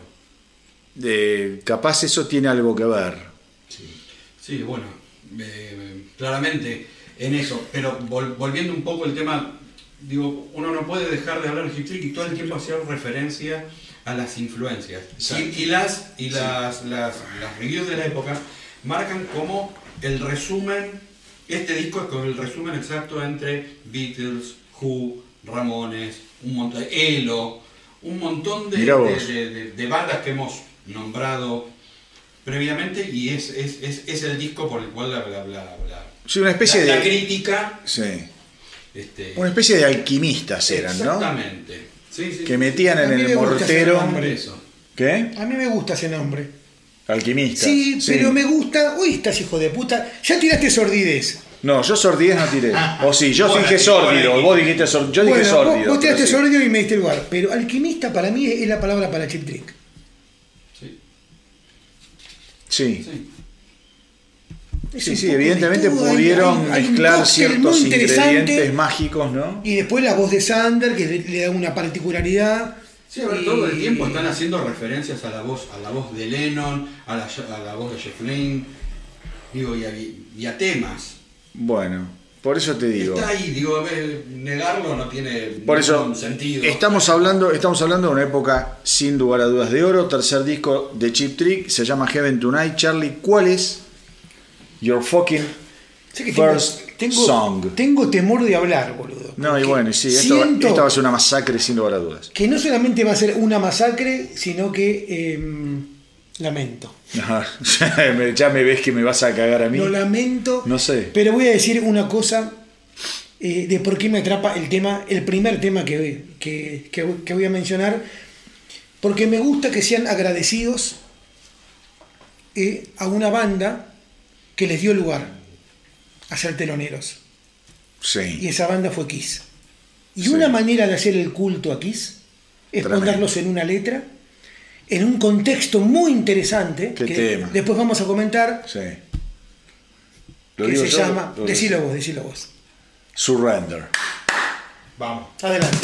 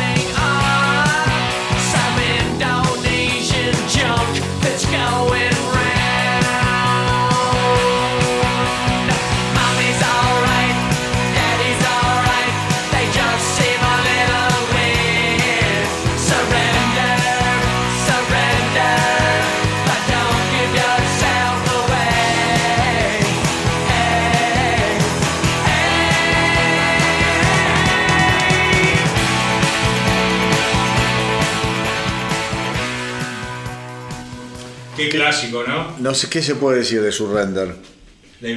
Mencionar a Kiss. Bueno, ahí. A ver, Charlie, vos querías hablar Un de la letra. agradecimiento. ¿Vos querías saber un No, poco de la letra? Es una letra que es interesante porque habla un poquito de. mm, Hay un cambio de generaciones entre los baby boom y los que vienen después. Y habla, es un narrador eh, que está como en una tercera posición, viendo un vínculo de un hijo con los padres. Y, y bueno, em, los consejos que le da la madre eh, a uno de sus hijos antes de salir a una cita con una chica. Claro. Eh, y lo interesante es que después ese mismo hijo llega a la casa y ve a los padres que están revolcándose en un sofá escuchando discos de Kiss. Es muy interesante, digamos, Sí, está bueno. porque me pareció aparte creativo, o sea, desde dónde pueden sacar una letra, ¿no? Sí, sí, sí, sí. Y hay, hay, en estos foros de, de- de letras que me meto, hay algunos, algunos que le interpretan como la gran desilusión que sienten los hijos al ver a los que los padres todavía tienen vida propia, ¿entendés? Que todavía son capaces de divertirse y algo peor, que se divierten con cosas que a vos te gustan.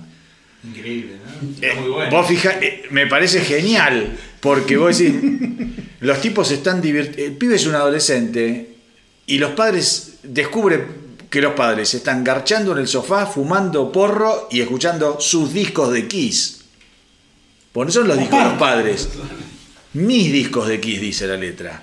Totalmente. Y cuando dicen mami, mami's all right, daddy's all right, es la manera que tienen los yankees de decir como que son cool todavía. Exactamente. No es que es, es- es simplemente No, no, decir no, no. están bien, como no sé, está- están bien, mi papá está bien, mi mamá está bien. No, eh, lo que está diciendo el flaco dice, puta, tengo padres que todavía pueden ser cool. Que Los onda. Vos ya se me pone la piel de gallina. Es Sí. increíble la letra de esta canción, Charlie. Es muy buena. Están garchando, pero a su, vez son cool. Pero algo muy, es que- cool Es que garchar es cool, boludo, No, en el fondo. no, No, no, es, a ver, es, no es peronista garchar nada más. A ver si entendemos. ¿Eh? Derrota paz. ¿Entendés? Eh, eh, digo, el. y me sale, loco, ¿qué querés que te diga? Y para colmo la tienen toda Troden, me encanta. Así que no puedo dejar de, de hacer referencia a surrender. Surrender. Surrender, tal cual. Ayer, ayer el Kia Surrender. Le hicieron un golpe y Surrender. Pero bueno. Eh, ¿Qué te iba a decir? Nada. Tremenda canción. Tremenda canción. Haciendo amigos, además. Eh, Muchos, muchos. haciendo amigos. Y mira, somos mayoría. Bueno, no tanto, Eh, claro. No sé. Escucha, pero bueno, ahora un temazo, un temazo. Un temazo, la verdad que sí. Coincidencia, ¿no? No sé, ¿sabes que no sé? A ver si hay ¿Vos? coincidencia. No, Pará, pará, pará, pará. No. Vamos a ver si hay coincidencia. A ver, a ver, miremos. Eh, no, no, no hay Uy, coincidencia. bueno. Vamos todavía. Qué bueno por el. Pablito, tu primer tema de Heaven Tonight. On the top of the world.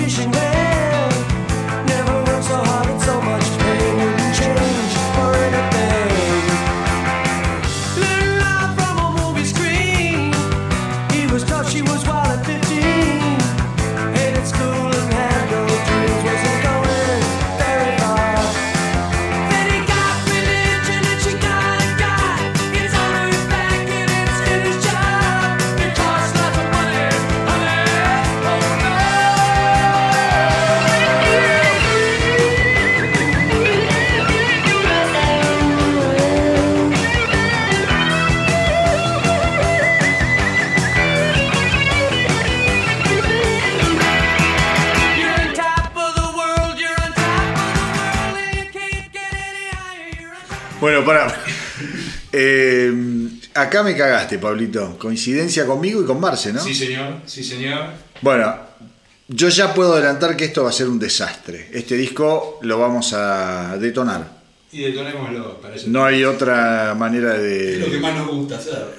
No, sí, ya sé, pero es un disco que lo, lo vamos. Ya si hay tanta coincidencia. te- Pensá que de ocho temas ya pasamos tres temas que no- ya en- estamos en cinco. Exacto. Eh, un temazo en The Top of the World. Otra, otra cosa que decía Marce, sentías influencias queenescas. Pablo decía Queen y yo, Ah, de- yo decía que Foo Fighters tiene mucho también de, de Chip Trick, ¿no? Sí, sí, totalmente. Otro lindo tema para empezar un recital, ¿eh? ¿Este tema? Sí, sí, bueno, empieza como era un delirio ahí al principio. Sí. No, no me Pasa que después de Hello There. Raro. Ah, bueno. ¿Qué, comentario raro del invitado nuevo. Estamos poniendo en consideración. Tachame ahí, Pana. eh, en, el, en el cuadrado que dice eh, comentarios inapropiados, po- tildalo. ¿Vos decís que es el momento Solar Angels del. Sí, sí. No, no, no, no, no, pará, no, no, no, no es el momento solar. Todavía no llegamos al momento Solar Angels. Ok. Todavía no llegamos al momento. Ni idea tiene. No. Solar No, él no Angels, ya va a haber un, un momento Solar Angels que es. Alguien va a elegir un tema de mierda.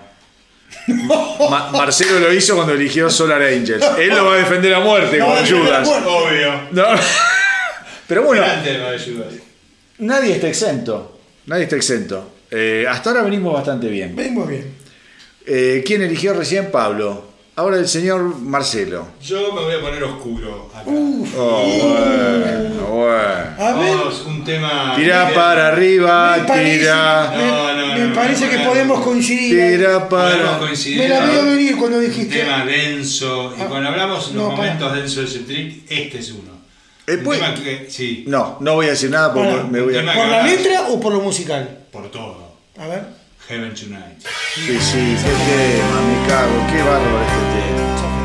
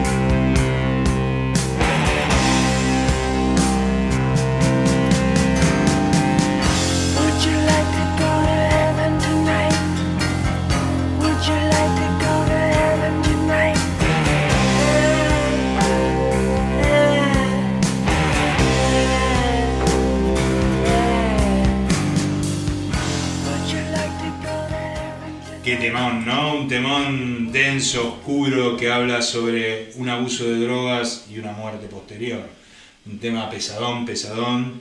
Sí. Eh, y acá mencionamos cosas que suenan, o por lo menos podemos asociar a esta canción, ¿no? Elo, vos decías. Yo decía Elo, a mí, insisto, este, este yo lo dije ahora en el, mientras estábamos escuchando.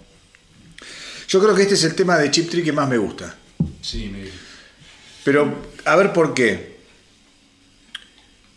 Porque está perfectamente logrado el cielo y el infierno. Sí, absolutamente. Este es un tema que habla, como dice Marce, de una sobredosis, habla de drogas, bueno. Pero es, es perfectamente, digo, el- el- las, las estrofas, digamos que son el infierno. Sí. Y el cielo que te muestra en el coro, eh, o sea, porque te está diciendo básicamente, venía al cielo esta noche. Sí, sí. ¿Querés venir al cielo esta noche? ¿Querés venir al cielo esta noche?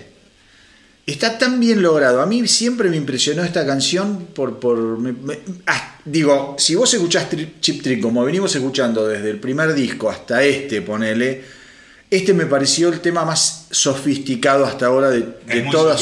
Es muy sofisticado. La palabra es- no es complejo, ni es sofisticado, conceptualmente. Sí, sí, sí. Está bien interpretado. Ah, Magistral. Tocado, tocado. Tiene mucho, yo decía. también- Magistral o querubín, lo que vos quieras, no sé. A mí me suena también cosas de Alice Cooper, que no lo habíamos mencionado. Muy bien, muy bien, Foliari.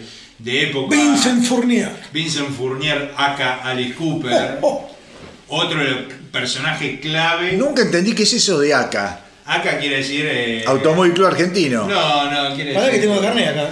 Eh, qué sé yo, quiere decir que se llama nombre de fantasía Alice Cooper. Ok. Eh, tiene mucho de Alice Cooper y tiene mucho de todo ese rock medio teatral, sórdido, esas canciones oscuras. Bueno, otro personaje que merece un programa de astronauta en algún momento. Bueno, ahí va a venir el Tano. Sí, pero ahí tiene que estar el sí. Ahí lo llamamos al Tano, sin lugar a dudas. Me han pedido de Led Zeppelin también. Ok. Eh, ¿De qué más me pidieron? Bueno, tengo ahí anotados. ¿Qué te Bien. iba a decir? Pero el de Alice Cooper sin el Tano es imposible, porque No. es, es muy fanático. Es muy fanático. Es Así muy que un llamado al. Tano para que se sume y deje sus vanidades de lado. Bueno, Heaven Tonight. Tema- Sí, no, un tema. Bueno, y yo tengo que anunciar algo. Lamentablemente de este disco no puedo poner ni una sola puta canción porque Heaven Tonight era la, otra que había. O sea, por eso va a ser una masacre. Este disco, como digo, suelo decir, será una masacre. Palestina, escuchá una cosa, Charlie, te queda vos. Yo no puedo creer que no tenga, no. Que no tenga una canción para poner. Qué mala leche. Charlie, Bueno. tu segundo tema.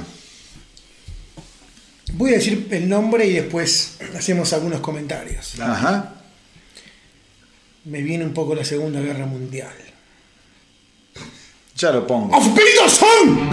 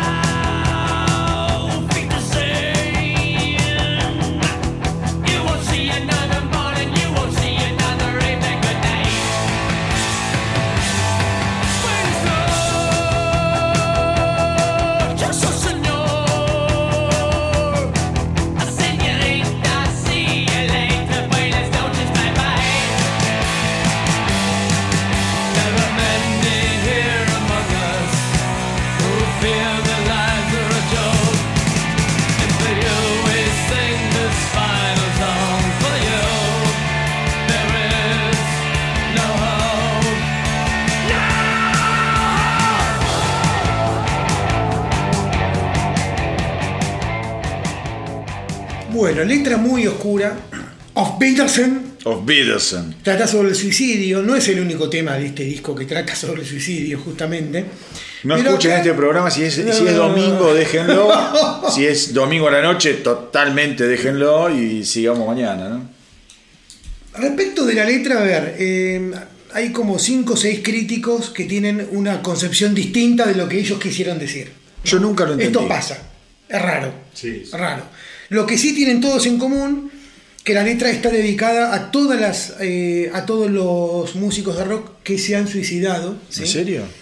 Y, mm, eh, y hay una versión, yo sé que a vos no te gustan los covers, No. pero hay, eh, hay una versión de Anthrax sobre este tema que está, está muy buena. Ah, nunca lo escuché, mira ¿Eh? interesante.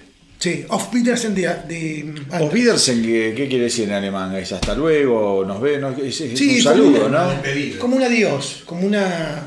O un nos vemos luego, sí, como una despedida, pues tiene que ver con esto de pasar al más allá, ¿no? Heaven Tonight. Estamos en la- en la- lidiando con los mismos temas. Estamos increíble. lidiando, vos fíjate, viste que al principio decíamos que es una banda que tiene esas cosas sórdidas, que es una banda oscura. Bueno, en esta época. Y nosotros que elegimos estos temas. eh, sí, estamos sí, hechos sí, concha, boludo, ¿no? La verdad. En vivo cerraban con este tema. En una Le época gustaba así. cerrar con este tema. En una época así. Y después iban tras bastidores. Pasame la jeringa, Mary, le decía, y, y vamos, Wiedersen. Bueno, ¿a vos te queda, a quién le queda temas? A mí no. ¿A Marce no y a Pablo? Ay, me queda. Qué suertudo. Bueno, bien, pará. Qué suertudo. Pero bien por el disco, Lo por el único disco. que deseo, pero solo por maldad, que sea un- el Solar Angels del. No, me- no me importa. Claramente no me importa. Agarrar a Virome, a- y- el casillero Solar Angel, a ver si lo tenemos que tachar, y ahí sí, es la despedida de Pablo. A ver, dale. High Roller.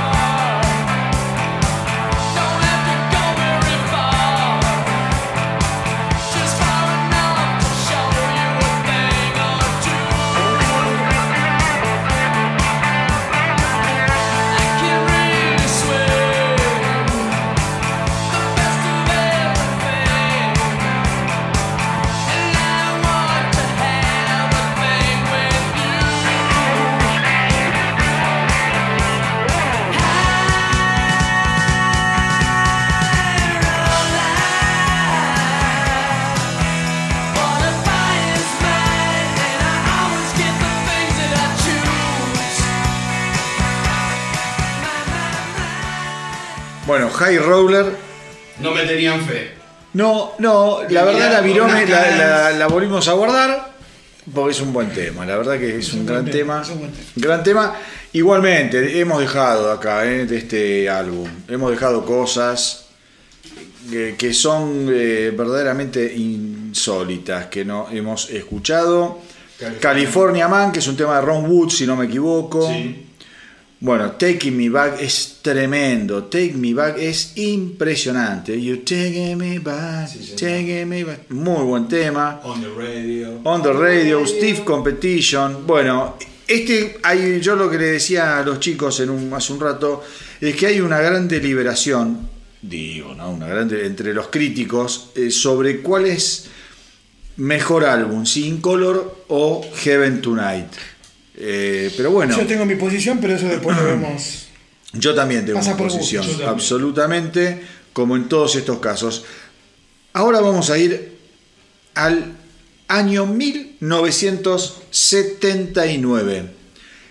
El álbum en cuestión se llama Dream Police. Un álbum fabuloso.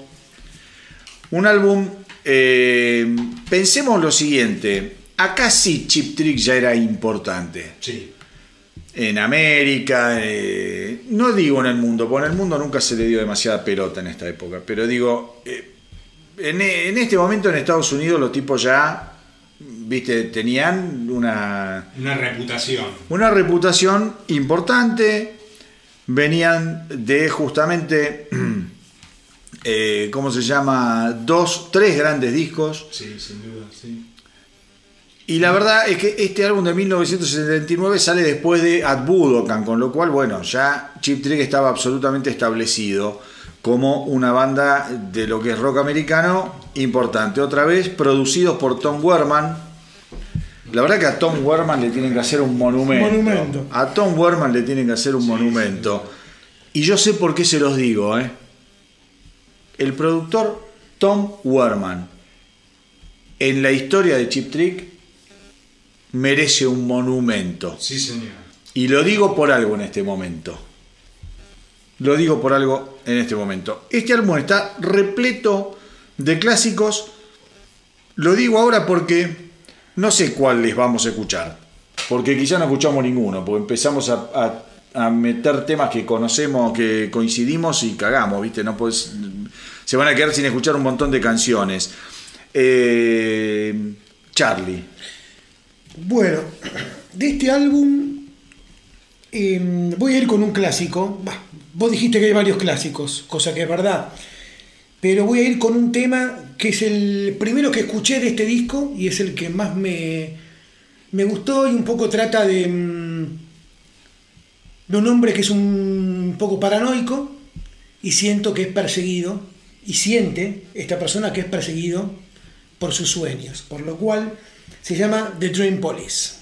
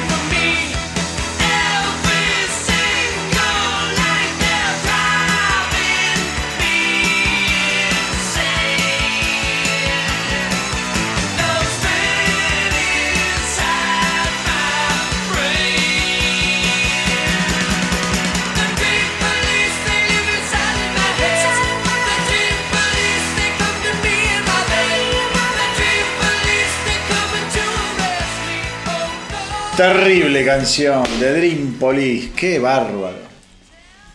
Voy No, no, no, para, para, para. Voy Para, a para. sorprender con un dato de este disco. Sí, sí, sí, pero pará. Siempre decimos que pasan cosas cuando escuchamos las canciones. Nos estamos acordando de Vincent Price. ¿Y cómo se llamaban las series de esas de esas películas? ¿Cómo es el personaje? El abominable Doctor Fives, el abominable Doctor, el Fives. abominable Doctor Fives y su esposa Bulnavia. vin- Bulnavia. Y su vínculo amoroso con Bulnavia. Doctor Fives, recordemos, no tenía, eh, no podía mover la boca el su- y comía por el cuello. Exactamente. Exactamente. Y Bulnavia tocaba Y- extraños sintetizadores que a él lo excitaban. Muy raros. Sí, sí, sí. Porque dice, porque el Dr. Fives era un organista. Totalmente. De ahí, por el sonido del teclado. Claro, por el sonido del teclado. de- Y era muy famoso por eh, el tipo de muertes que el tipo lograba. Exacto. O sea, Era una el- venganza el, por. el tipo te sentaba y te desangraba muy de a poquito, muy de a poco, se tomaba su tiempo. Y vos veías que el, el tipo se estaba volviendo blanco, estaba perdiendo toda la sangre, boludo, con un Bueno, granito. a, a ver, es importante a estos ¡Lo bellos, amo, boludo! a estos bellos lugares te lleva Chip Tree en algún punto, ¿no? Qué locura, ¿no? Qué locura. Pero vos que sos psicólogo, Charlie, el inconsciente, Perdí todos mis clientes, boludo. toda tu reputación ha sido barrida. Todo por Con el un- astronauta. Con un comentario. Escúchame, el inconsciente es tremendo. Se va a escuchar en Uruguay. ¿Eso se va a escuchar en dónde? Eh, Ah, en Uruguay no, no, no, no. En Uruguay es un programa aparte, no, no. No, esto se es escucha por podcast. Pero el inconsciente te lleva a lugares raros, ¿no? Totalmente. Mirá cómo derivamos acá. ¿Cómo llegaste a Doctor Fives y Bulnavia escuchando Dream Police? No sé cómo llegamos. Increíble. Bueno, Dream Police tiene que ver un poco con la paranoia. Qué bueno, con los sueños. Con Por los ahí sueños, viene el tema. por ahí viene el tema. Y también con el control y qué sé yo, bueno. Eh, siempre temas. Loca, canción Bueno, muy loca. Pero muy loca. Y algo que te va a hacer que te guste más Dream Police. A ver. Dream Police estaba escrita para el primer álbum. Me jodés. No sabía ese Esa, esa no te la esperabas. No. Ese dato no te lo esperabas. Sorprendió. Lo tenían ahí como un borrador. Por supuesto le hicieron arreglos, la fueron adecuando y explota acá. Bueno, este es un disco que está súper tremendo. ¿no? Sí, este disco está súper, es el, hasta ahora es el. Ya venían en una evolución de sonido y acá creo que llegan a una especie de éxtasis. Tremendo. ¿No? Ah, ah, Estoy, estoy, sé que me sale también el inconsciente. Éxtasis, éxtasis. éxtasis. Qué seres de mierda. Bueno, a ver, eh, Pablo, tu primer tema. We of the World. Ya, pero viste cómo son las cosas, viste, vos pensás que venís... eh, Te como-. Claro, que venís eh, bien y siempre llega el invitado de último momento y te caga la vida.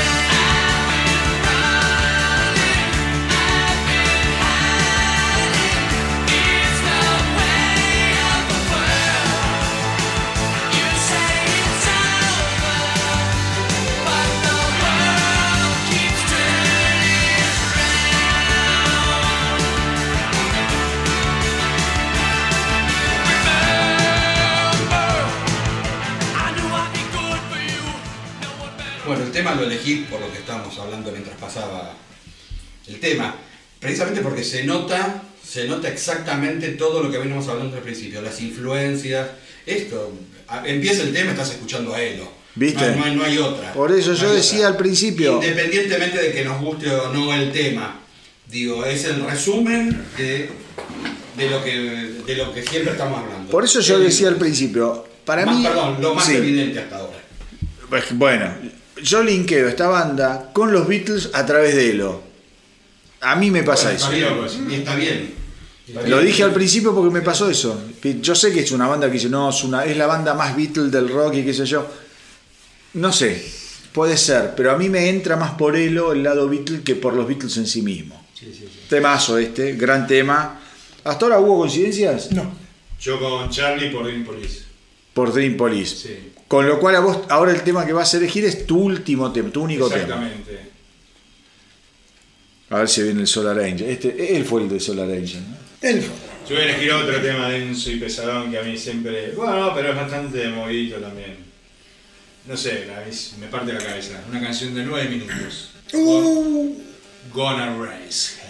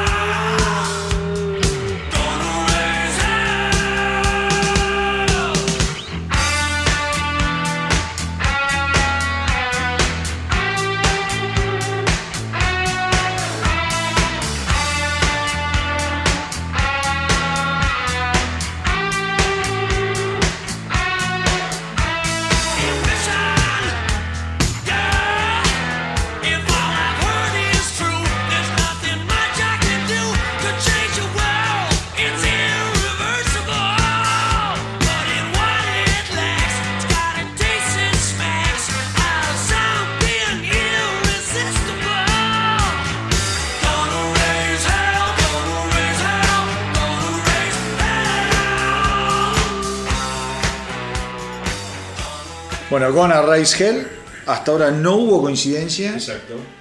eh, pero nos hemos desayunado. Vi- ¿Viste como una nueva pata a la mesa la sostiene de otra manera? Sí, Mirá, obvio. Pablo, lo que, lo que descubrió acá. Este tema, el bajo es igual al bajo de qué? The Journal, Journal Something. The Sure Know Something, que es del mismo año, del 79. Wow.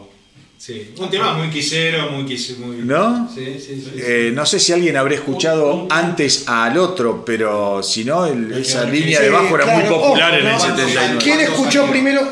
Eh, exacto, pues aparte de dos bandas que están, estaban muy emparentadas. Sí, muchas giras juntos. Muchas giras juntos. sí, sí. No, Un imagínate. tema que a pesar de sus nueve minutos lo siguen tocando en vivo.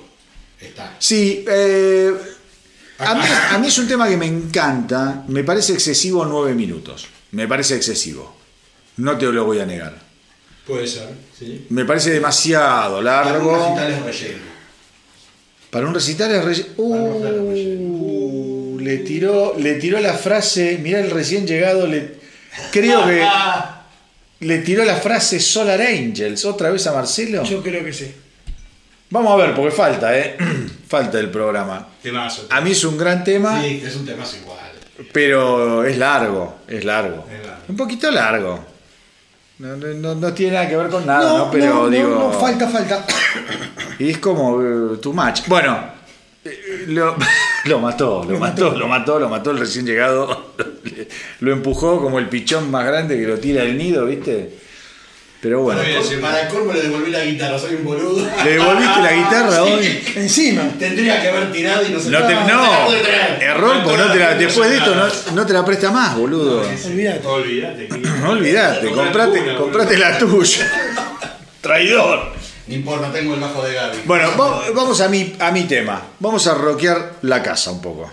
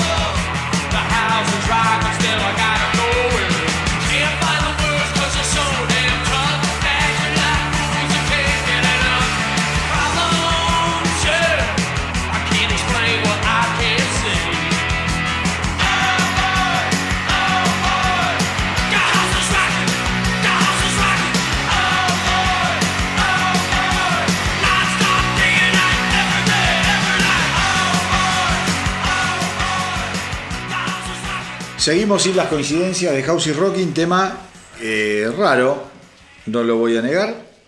Cambiante todo. Cambiante todo el tiempo. eh, te la ponen en la pera, pero bueno. Bueno, más de lo mismo. No llego con el rango para cantarte la grito. Te la Se grito. terminó el tema. Total. Da para, para armonizar lo que quieras, no, no llego, te la grito. basta. Ahora vos fijate, hasta ahora estamos rescatando muchos temas de este, eh, de este álbum. Sí. Bueno, por algo será. sí. ¿No? Estamos rescatando. A ver, venimos bastante, bastante bien. Raro en mí lo que voy a poner ahora. A raro, ver. raro. ¿Qué vas a poner? Raro en mí que yo haga estas elecciones, pero bueno, me gustó. I'll be with you tonight. A ver, a ver. Estará. Pues, momento Estará en, Solar Angels. en- en danza el premio Solar no lo descarto. ¿No? Quizá como la pelotita de. ¿Cómo se llamaba? Match Point que queda en el medio de la red. ¿Para qué lado caerá? No lo descarto,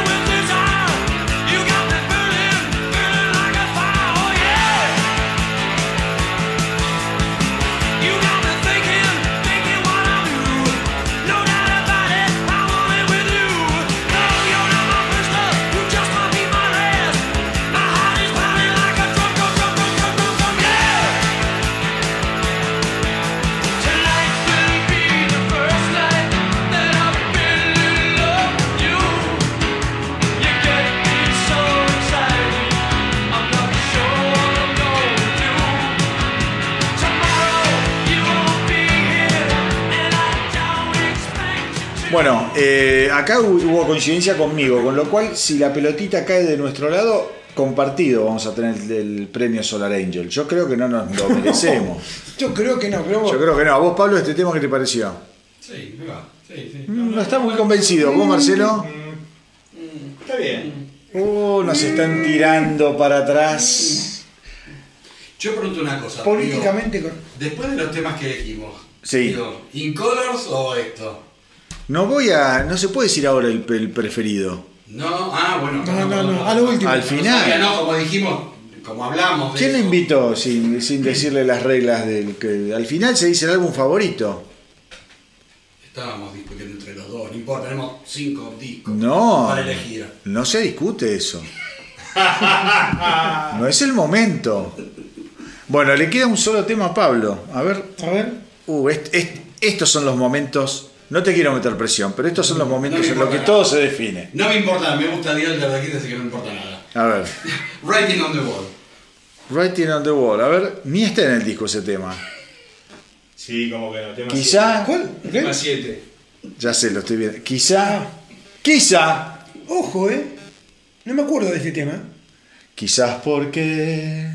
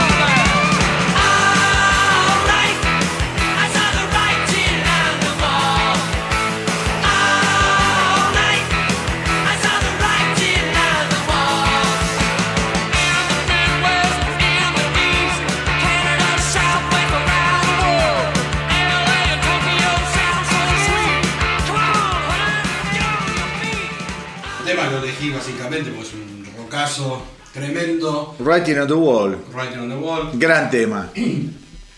Pero a mí lo que me había llamado, que bueno, no, no llegamos a escuchar, lo que me llamó la atención de este tema es que dentro de ese rock el comienzo del solo tiene unos, unos aires árabes, una cosa media rara es el, es el solo como, como comienza.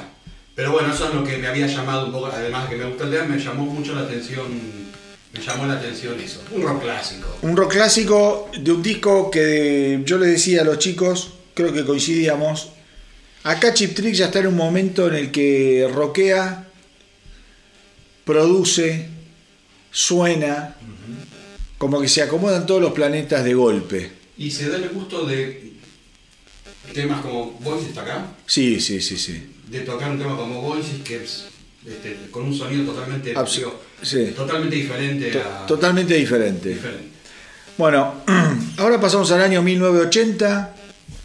Acá sí vamos a ver, aunque sea intencionalmente, a ver si se, se entiende lo que quiero decir. Hay una intención de linkearse ellos directamente con los Beatles al elegir el productor que es George Martin, productor histórico de los Beatles.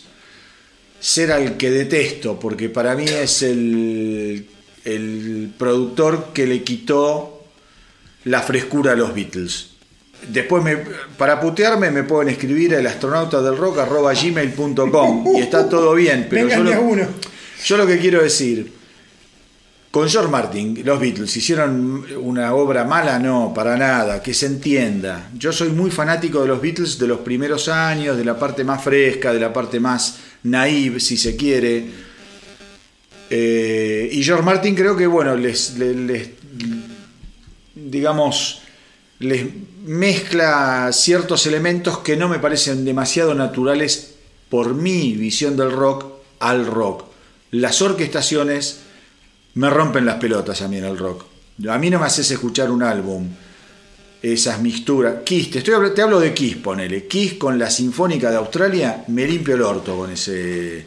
La verdad no me interesa escuchar I Was Made for Loving You con violines. Metételo en el culo y me pasa con todos los álbumes Sinfónico. sinfónicos de rock, metételos en el culo. La verdad prefiero escuchar rock sinfónico, pero no, viste, Deep Purple con una orquesta de rock. Le interesará a Ian Gillan, viste, a mí no me interesa y, y respeto a la gente que le gusta, pero insisto, yo creo que George Martin en ese sentido le hizo bastante daño a los Beatles eh, a nivel instrumentación, arreglos, me parece que los hizo una banda muy densa, me parece que los Beatles llegaron para romper con los padres y terminaron haciendo música para las tías, ¿viste? Me, da como una, una sensación encontrada la producción de, de un tipo como George Martin. All Shook Up está producido por George Martin, no es un disco que a mí me guste, creo que es de lo más flojo que hizo en esta época. Creo que acá empieza un momento, personalmente lo hablo, ¿eh? después veremos, creo que acá empieza un momento de decadencia Seguramente tiene que ver mucho con las giras, como decía Marcelo, estaban girando muchísimo. Tom Peterson ya cuando empiezan a grabar este álbum les anuncia que se va a ir a la mierda, que está harto de las giras, que está harto de todo. Sentía que los discos se grababan con poco tiempo. Está harto de este disco. Ah, no sabía, contá. Ah, Sí, porque el tipo dice, esto no, esto no es, no es que es, es- después lo vamos a escuchar, es demasiado prolijo el disco. Mm, Le bueno, saca ¿ves? toda la crudeza, digo. ¿Ves? Es para las tías, es lo que yo digo. Esa dupla de, de George Martin y Geoff Emerick, productores de Sgt. Pepper y ingenieros de Sgt. Pepper, para Shook Up. Pero es entendés- demasiado... ¿entendés lo que digo? Venimos de tiene- Surrender. Una estridencia. Sí, como muy- bien, tiene que ver también un poco con la época. Son comienzos de los 80 y... Hay un cambio, hay un cambio, un cambio eh, de sonido. pero sí, pero te puedo decir algo, George Martin, decime qué discos importantes hizo George Mar- Martin en los 80, ninguno. George Martin no es un tipo, a ver, era viejo con los Beatles, a ver si me entendés, boludo, el, el cambio. el palo de Martin.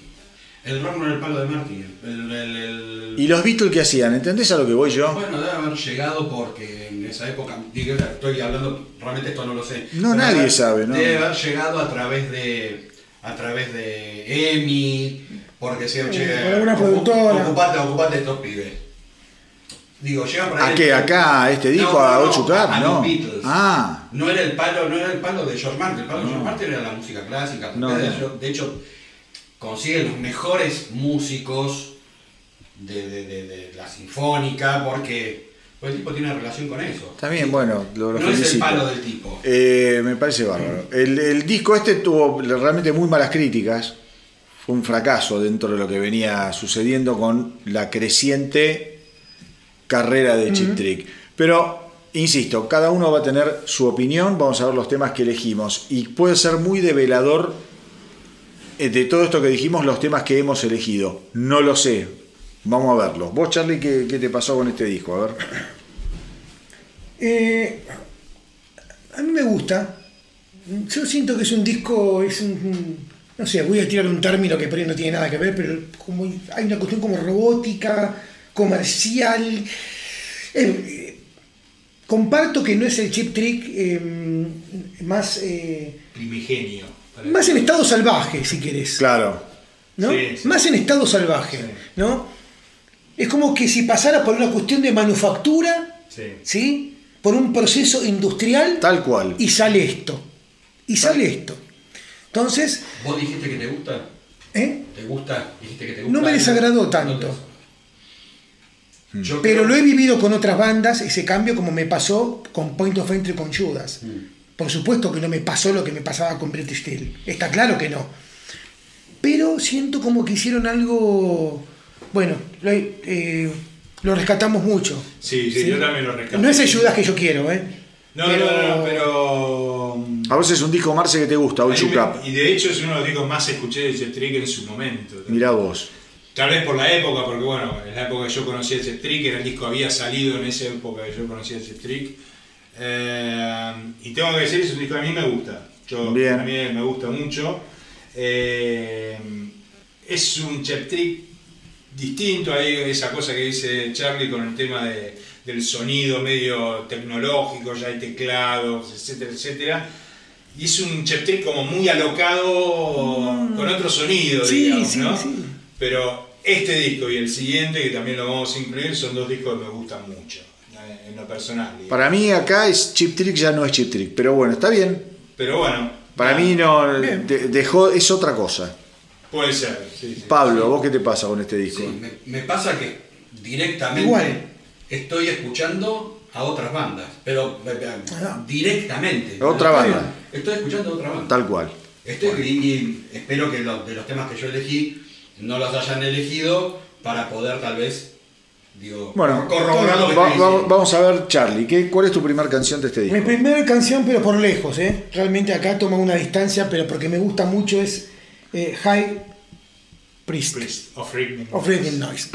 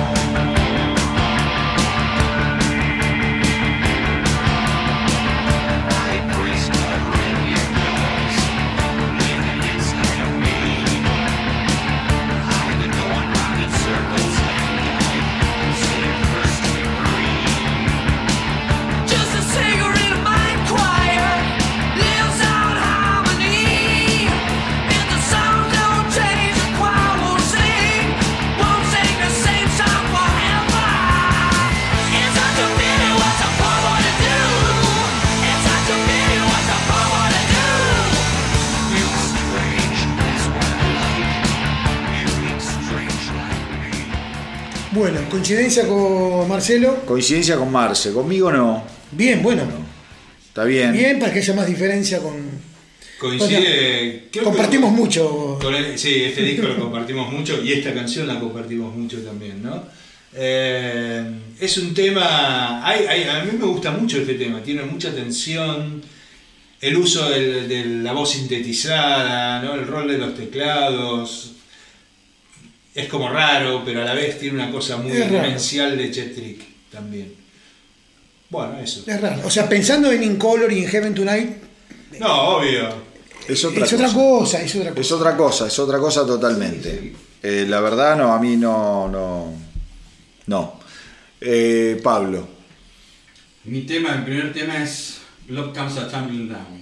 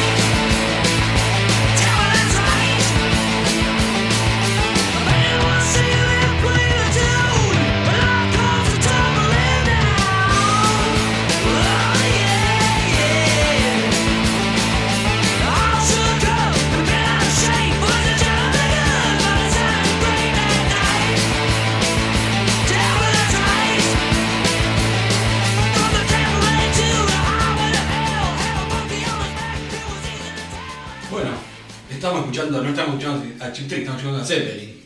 Sí, sí, sí, sí, Tranquilamente la guitarra puede estar tocando Bueno. Este, este es uno de los temas que elegí yo. Este es no uno. La, no la pifias, pero ni de casualidad, es rock roll de Zeppelin. Este es un. Este es. Esta es mi segunda opción de este álbum y me costó mucho elegir un segundo tema de este álbum, así te lo digo. Me costó un huevo. Eh, eh, así que nada, supongo que el otro tema que elegí alguien lo habrá elegido. Pero este fue mi segunda opción y me costó muchísimo. Mi A ese nivel no me gusta. mucho más evidente aún. ¿Cómo? Mi segunda opción es mucho más evidente aún. Espero cagártela. O que, o que no nos cague él, ¿no? Dale, Marcelo. Estamos ahí. Marcelito. Tema que abre el disco y tema que escuché infinitas veces, Sí, sí. sin duda. Eh, me parte la cabeza este tema, su comienzo, todo. Y... No puedo elegir ningún tema, ya te lo digo. Sí, no, no, es- sin duda creo que es el gran tema del disco y. Y es otra cosa y me gusta este, ¿eh? Totalmente. Stop Vamos. this game. Stop this game.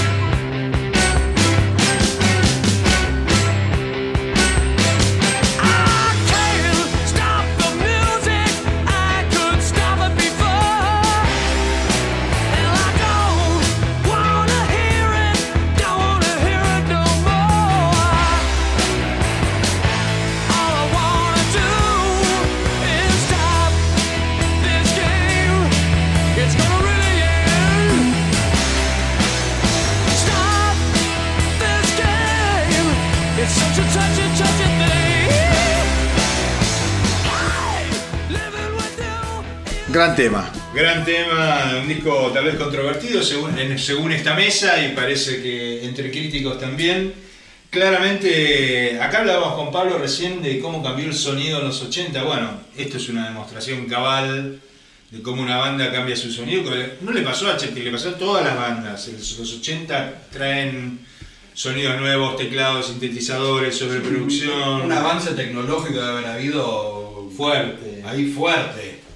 Dimos dos o tres ejemplos y había claramente un corte. Sa- entre una cosa y a ver, ¿sabés lo que pasa? Creo yo también. Como decíamos antes, esta es una banda muy nueva. Sí. Digamos, hace tres años que empezaron a sacar discos. Es increíble, pero es así. Y se los comió. Yo creo que también eso te asusta, como decir, en tres años voy a estar tan viejo ya. Voy a sonar tan viejo porque, loco, Pero hoy puede sonar viejo, en la época no sonaba viejo. no, no, no, no, a ver si me entendés. A ver. No estoy hablando del álbum, estoy hablando de los otros tres álbumes. Ah, sí. De sí, pronto sí. los tipos ven que viene un Blondie, que viene Duran Duran, qué sé yo, que vienen todas las cosas, viste, tecnológicas como decíamos antes, los sintetizadores, con todo. En tres años estoy empezando a gatear y ya estoy para la silla de rueda. Sí. Eso les agarró el cambio de época. ¿no? Bueno, por Fue eso. la peor decisión, entonces, para la época y para el productor. Porque te tenés un productor viejo, con un ingeniero viejo, y te querés ayornar. Es que, a ver, Todo, todo, todo, todo mal hicieron. yo creo que hay bandas, bueno, para Marcy y para Charlie no, pero bueno, yo creo que hay bandas, yo coincido con vos, Desde yo creo, yo creo que hay bandas que sortearon el cambio de década más elegantemente que otras. Yo creo que este caso no es de los más elegantes, simplemente eso digo, creo que es muy forzado, que es un cambio muy, Eso- eso puede muy ser, sí. forzado. Eh, A ver, cuando tenés una buena canción, eh, la canción va a estar buena, ponele, pero te quiero decir, el, yo hablo del sonido, ¿eh? Yo hablo del sonido. Para mí tampoco es un álbum de grandes canciones, pero... eh, y hay una que no elegí, que capaz le dije Pablo, no lo sé. Eh, pero me parece que es un cambio como un poco forzado, yo creo que por la, la impronta de los 80 que, boludo, te vienen a tres años de sacar tu primer disco. Debe haber sido tremendo. Cuando vos haces, quieras o no, venís haciendo un rock de guitarras clásico. Sí, no tendrá el blues, no tendrá esto, pero venía con la cosa del punk, con la cosa del heavy, con la cosa del hard rock metido. Y de repente tenés que poner un qué es un sintetizador.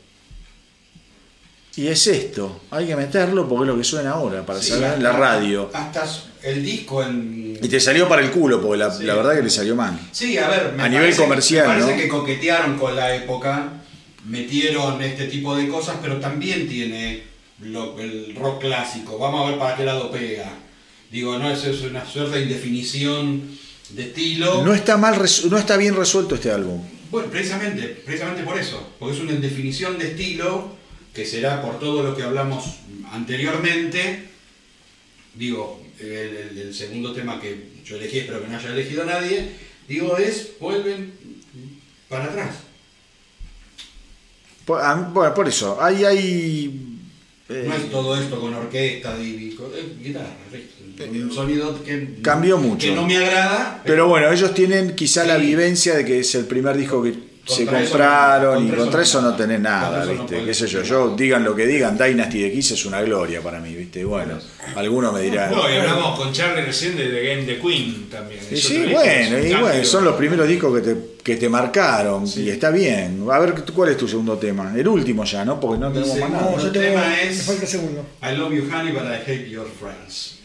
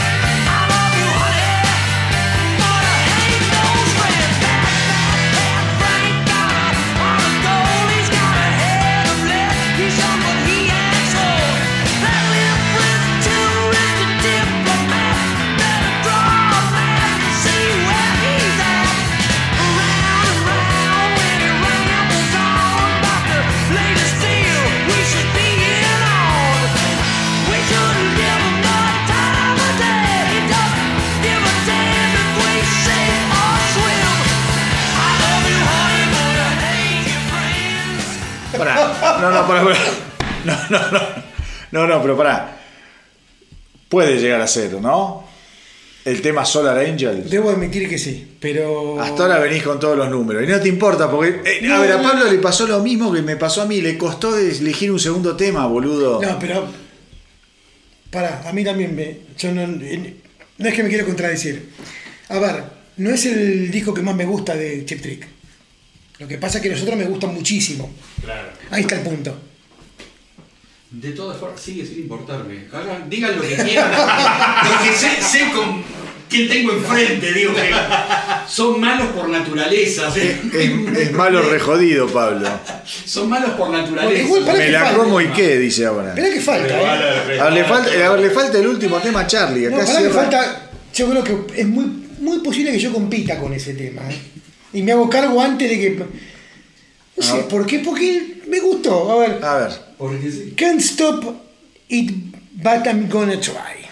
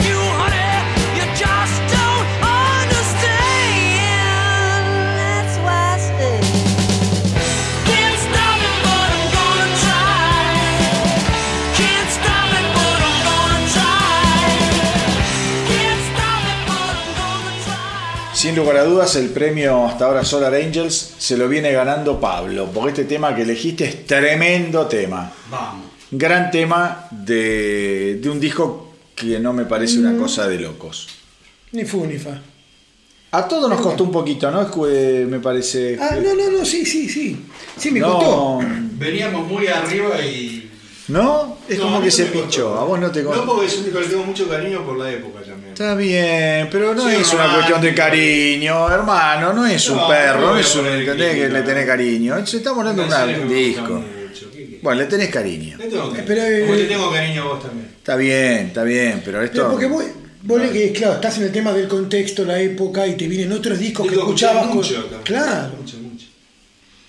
Bueno, Pero Llega- lo que viene. Llegamos. Qué difícil esto para mí. Llegamos al último álbum de este, eh, de este episodio, se llama One on One. Tom Peterson ya se había ido, harto de las giras, harto, como dice Pablo, del disco anterior, ya entendía que la cosa estaba media como gastada un poquito. Disco producido por Roy Thomas Baker. Este álbum es un disco producido increíblemente, no lo digo con ningún tipo de Por la positiva, lo decís. No, no, lo digo por la negativa. ¿Sí? Sí. Ah, bueno. Acá ya empezamos. Upa, Veo- vemos- upa. vemos- Lo digo por la negativa. debate. Si el disco anterior no me gustaba, este directamente me parece espantoso. Totalmente en desacuerdo. Me parece muy bien. Eh, se llama One on One, el año es 1982.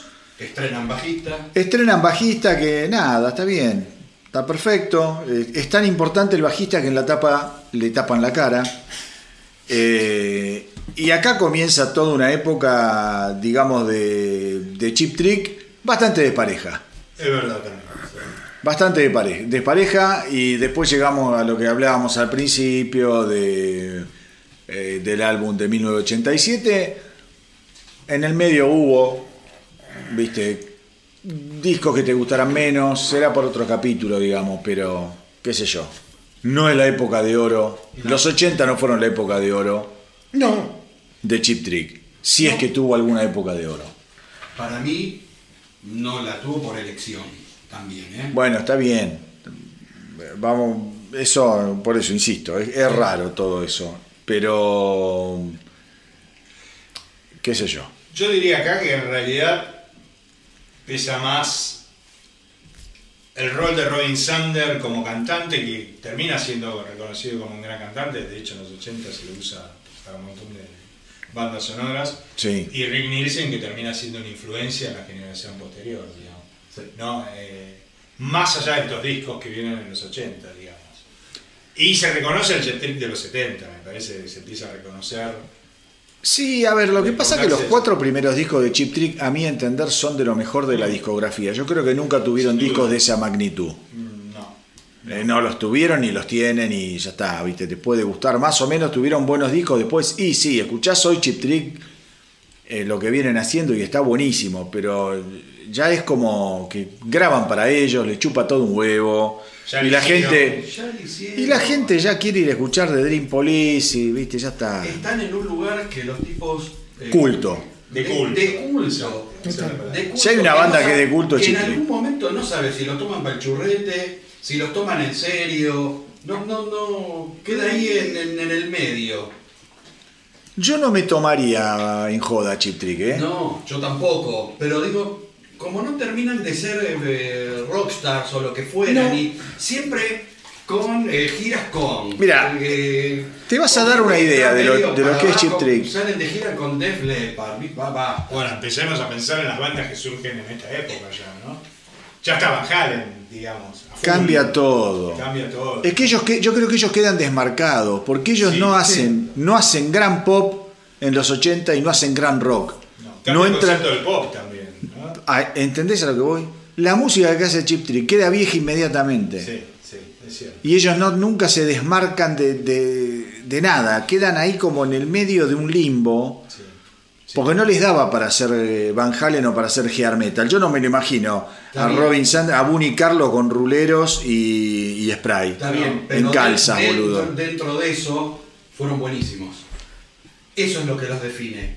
Dentro de eso fueron buenísimos. Sí, pero sus álbumes de los 80 te parecen buenísimos, yo a eso voy. Que será para otro en capítulo. general, si te pones a, a desmenuzar álbum por álbum, seguramente pasa lo que vos decís. Pero digo, en términos generales, lo que ellos quisieron construir, me parece que lo lograron. Sí. Listo. Con mayor o menor este, acierto. Sí, Pero los tipos ya saben que son eso. Vas- van a salir con gente que ahora está eh, menos 10 y van a salir haciendo giras que llevan gente, son queridos. Listo, es una banda querida. Y respetada Y respetada. Muy. Más, más respetada de lo que su propia imagen y sus discos dicen. Mira, tiene en, en Spotify tienen 4.400.000 oyentes mensuales. Eso vos, Marcel, sabés si es mucho o poco. Y es un número importante, sí. Es un número importante, sí. Pero para lo que es hoy me parece que no. A ver, vamos a poner otra banda. A vez ver, no, pero- vamos a hacer un ejercicio. A ver, ¿con qué banda lo podemos comparar? Ponele. Ponele De la época, Kiss. ¿no?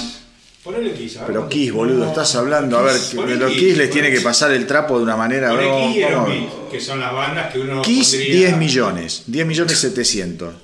O sea, el doble. Estás hablando de Kiss. Vamos a hablar de Aerosmith. Aerosmith. Después ponemos Mirta Legrand. 16 millones. Ok. Aerosmith. Yo no puedo creer que Aerosmith se escuche más que Kiss, primero. Poné Van Halen. Yo tampoco, ¿eh? Bueno, Van Halen es medio injusto porque se murió Van Halen ahora. Entonces Ah, vas a tener un montón de pelotudos que dicen, no, yo escucho Van Halen. A ver, Van Halen. No, 10 millones. 10 millones 200. Me gustaría ver hace un año cuántos tenía Van Halen. Sí. Ahora, es Mensual. más que Kiss, boludo.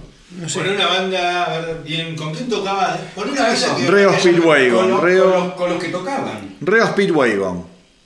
Está a nivel de Reo Speedwagon. Exactamente. 4 millones A ver, con Def 400. Leppard, ¿Cuánto tiene de Leppard? Def Leppard. Def Leppard. Tiene 5 millones 900. Ojo, eh. Interesante ese análisis. Interesante este análisis. Mirá Judas. Ojaldre, ¿eh? Judas, ¿cuántos tiene? 3 millones ¡Oh, 465. oh! Ahí está. Bueno, bueno, nada, evidentemente. Otra, hay un montón de bandas que ya ni existen. Utopía no existe, de Carp no existe, de Imani, de Poné una banda como Rush. A ver. Rush, a ver, Rush, ¿cuántos tenemos de Rush? 3 millones 800. Ahora vamos a poner J Balvin. No, eso es... J Balvin, 58 millones 661 mil No se puede 580. Este adefesio impresentable De de Who, ¿cuánto De Police. ¿Cuánto, pensás que tiene de Police? de Police. A ver, de Police. ¿De Police o de Dream Police? De Police. 17 millones. Muy bien, de ¿De Police. Who cuántos tiene? Que estamos hablando tanto ¿Quién? de, Che, Durán, de las, Durán. de las influencias y toda la historia. De Who, a ver si los conoce alguien. 8 millones, mira. Muy bien, de Who, muy bien. Y... Ahí. Muy Iba a bien. tirar otra más. Durán Durán, 7 palos. Durán Durán, 7 palos. ¿Y Spandú Ballet? Spandú Ballet. Span. ¿El polaco cuántos tiene? Eh, mirá Spandú Ballet, está casi como Chip Trick, 3 millones. Y el polaco, y ya nos dejamos de joder con esto, el polaco. El polaco tiene a Barbie Silenzi, y yo ya con eso lo respeto. No, está bien, un grasa, 870 mil. No, no, es, no es, no tiene que ser increíble. no es nada despreciable, ¿eh? ¿Qué? Eh, Esa cifra. ACDC tiene 22 millones mensuales. Y la patrulla, la patrulla tiene 4 oyentes mensuales.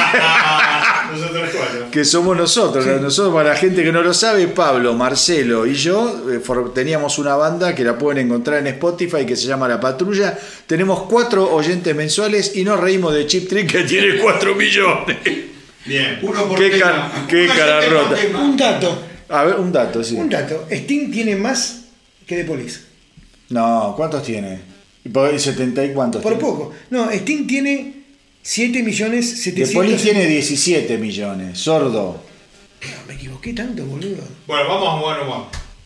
Para, para que esté interesante esto. Ya de Chip Trick no interesa más a nadie. Tenés toda la razón. Dije De que Police tiene pelotudes. 17 millones. Bueno, para, en serio, vamos a one on one. Dale. One on one. Eh, ¿Cuál es tu tema primero de One on One? Charlie. Charlie. ¿Ella está apretada? Chocolate Factory. Me parece. A ver, One on One, para. Vamos, acá ya lo tengo en punta. Mm, She's tight. sí, tremendo tema. Ese es tremendo tema. Sin dudar.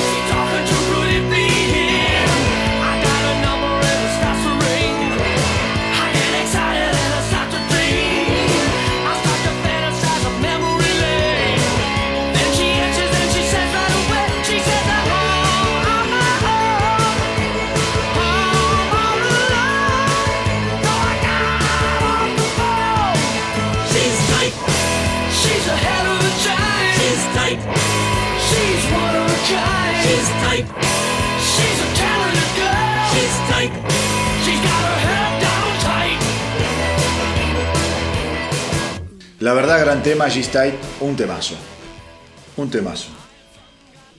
¿Podés hablar? No, no, te, te lo estoy diciendo en serio. No sé si viene No, no, no, boludo. un Solar. Angels. No, no, no, no, sí, no, yo no, me es un llevo te- dos. no. Yo me llevo dos hoy. eh. ¿Vos te llevas Me arrepentí del segundo de una forma tremenda. Acabas de arrepentirte del Sí, segundo sí, que elegiste. sí, sí, sí. No hubo nunca doble Solar Angels. Sí, No. bueno, no, no, me arrepentí mal, eh. Uy, uy, uy. Bueno, Pero este importa. tema es una cosa de locos. G-Style, y ¿es verdad de lo que dicen de la letra, de lo que habla? No sé ni de lo que habla, no- nunca lo investigué. Dicen que habla de una vulva estrecha, de una señorita. Y podrá ser. Sí, pero después, sí, pero, pero después, y no es joda, eh, hay otra interpretación que habla de la pedofilia. Mirá Ojo. Ojo al piojo. Ojo al piojo. Andás a ver. No Qué sé. silencio, ¿eh? No, Es que no sé, no sé con esta gente. Gente rara, Entra boludo. todo, cualquiera que le No. Gente rara. Pensando en. eh, bueno, lo- es, el que escribe, ¿no? Estas cosas. Rick, el amigo Rick, No, eh, puede ser. la estrechez, ¿no? Pero qué sé yo. Leches. A ver, Pablito. Bueno, no hubo coincidencia. No, no hubo Bien, coincidencia. vamos. No hubo coincidencia. Pablito. One on one. Upa.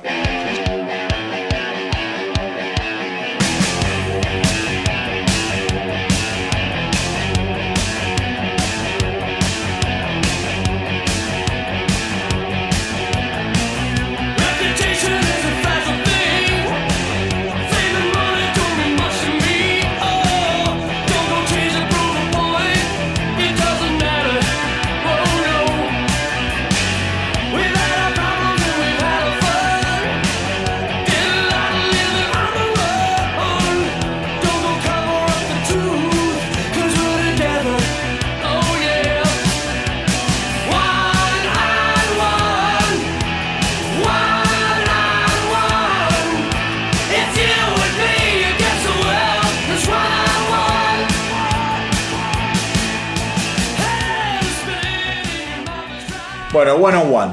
One on One, eh, está bien, es, es el tema que le da nombre al disco. A mí me, es un tema que me gusta, me gusta, tengo que admitirlo. A mí me gusta mucho también. Me A Pablo le gusta, obviamente. Sí, obviamente. Sí, me gusta el tema. El sonido sigue siendo No lo muy elegí, moderno, pero ¿no? está, está- está muy, está muy bueno. Cada vez más. El sonido sigue siendo muy moderno. Es Mejor, el disco más modernoso en ese pero está mejor resuelto que el anterior, como decíamos recién. Sí, señor. Bueno, Marce, Yo voy con otro temazo. Looking out for number one. ahí vamos. I'm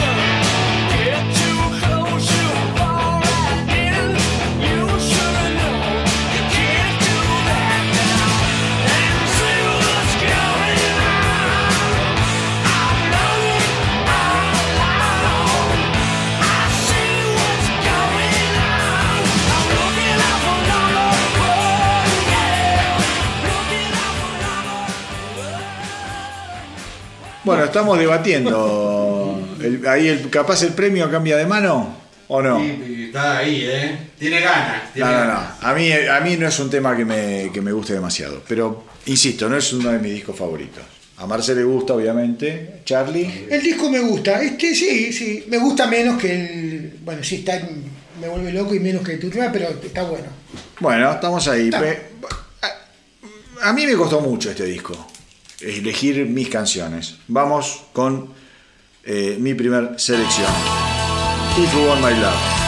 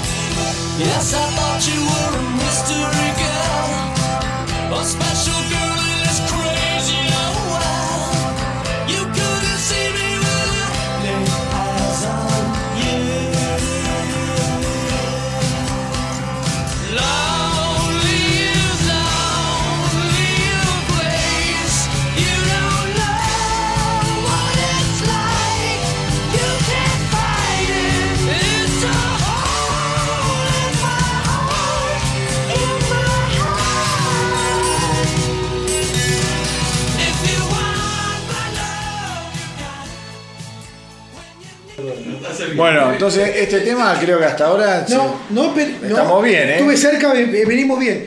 Va a venir muy variado este, este disco. Pero este es un temazo el que puse, Temazo. ¿no? A mí me encanta. Me- este no me costó, este tema no me costó nada elegirlo, no voy a negarte. Después el otro me costó un poquito más. A ver, Charlie, tu último Mi tema. último tema, que también lleno de recuerdos. Opa. Eh, ulala.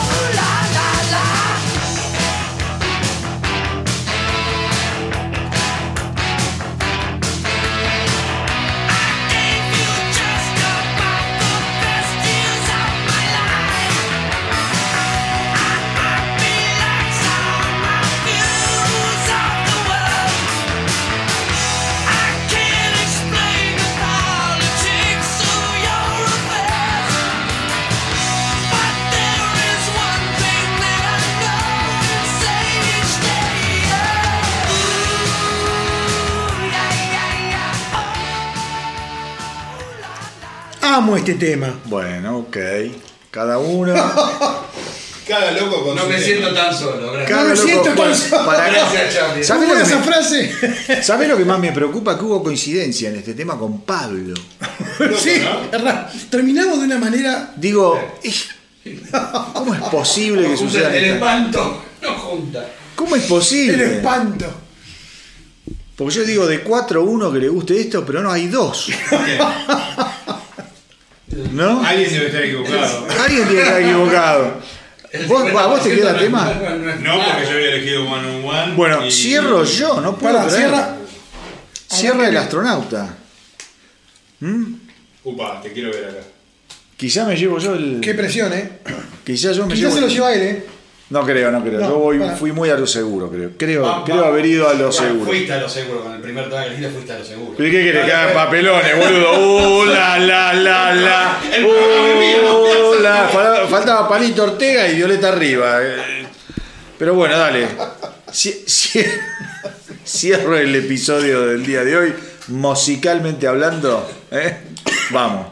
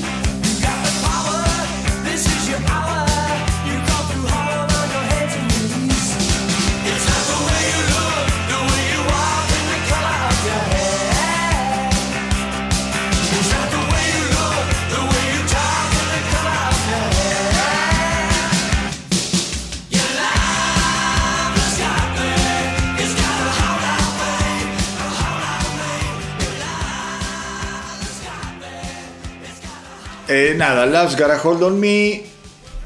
Me costó mi segundo tema también, como en el disco anterior. No eh, son de mis dos discos favoritos, pero ya lo discutimos. Eso creo que todos estamos de acuerdo en que la, la época, la época ya había pasado. Y sí. Los agarran a justo la mitad de sus carreras en ese momento, en un cambio de sonido de los 80. ¿no? Claramente alguien buscó que se empezara a adaptar a los sonidos de época. Sí, también este, convengamos que es, es muy, muy radical el cambio entre el disco anterior y este, ¿eh? Vuelven otra vez a las guitarras y. Sí, vuelven a las guitarras, cambian de productor. Sí, bueno. eh, ya es el segundo disco sin eh, Warman, sin Warman. Y yo creo que con Warman venían haciendo bien las cosas. Pero son, bueno, está bien. Las bandas tienen permiso para ver- cambiar cuando quieran. Sí, no sé cómo es la carrera como productor en los 80 de Werman, pero a mí me parece también que es algo que me da bastante tristeza, ¿no? Como, no sé si pasa hoy en día tanto, porque hoy en día no, no sé si hay tanto cambio de tendencias como había en aquel Hoy es como que está todo, todo, todo junto. En aquel momento eran los 70, los 60, los 80, los, no, hasta los 90. Hasta los 90. Después, bueno, lo- lo- ya lo- a partir de los 2000 empezó como a ser todo mucho más heterogéneo. Pero digo, vos tenías que sonar de una determinada manera. Eso era tremendo. Era tremendo.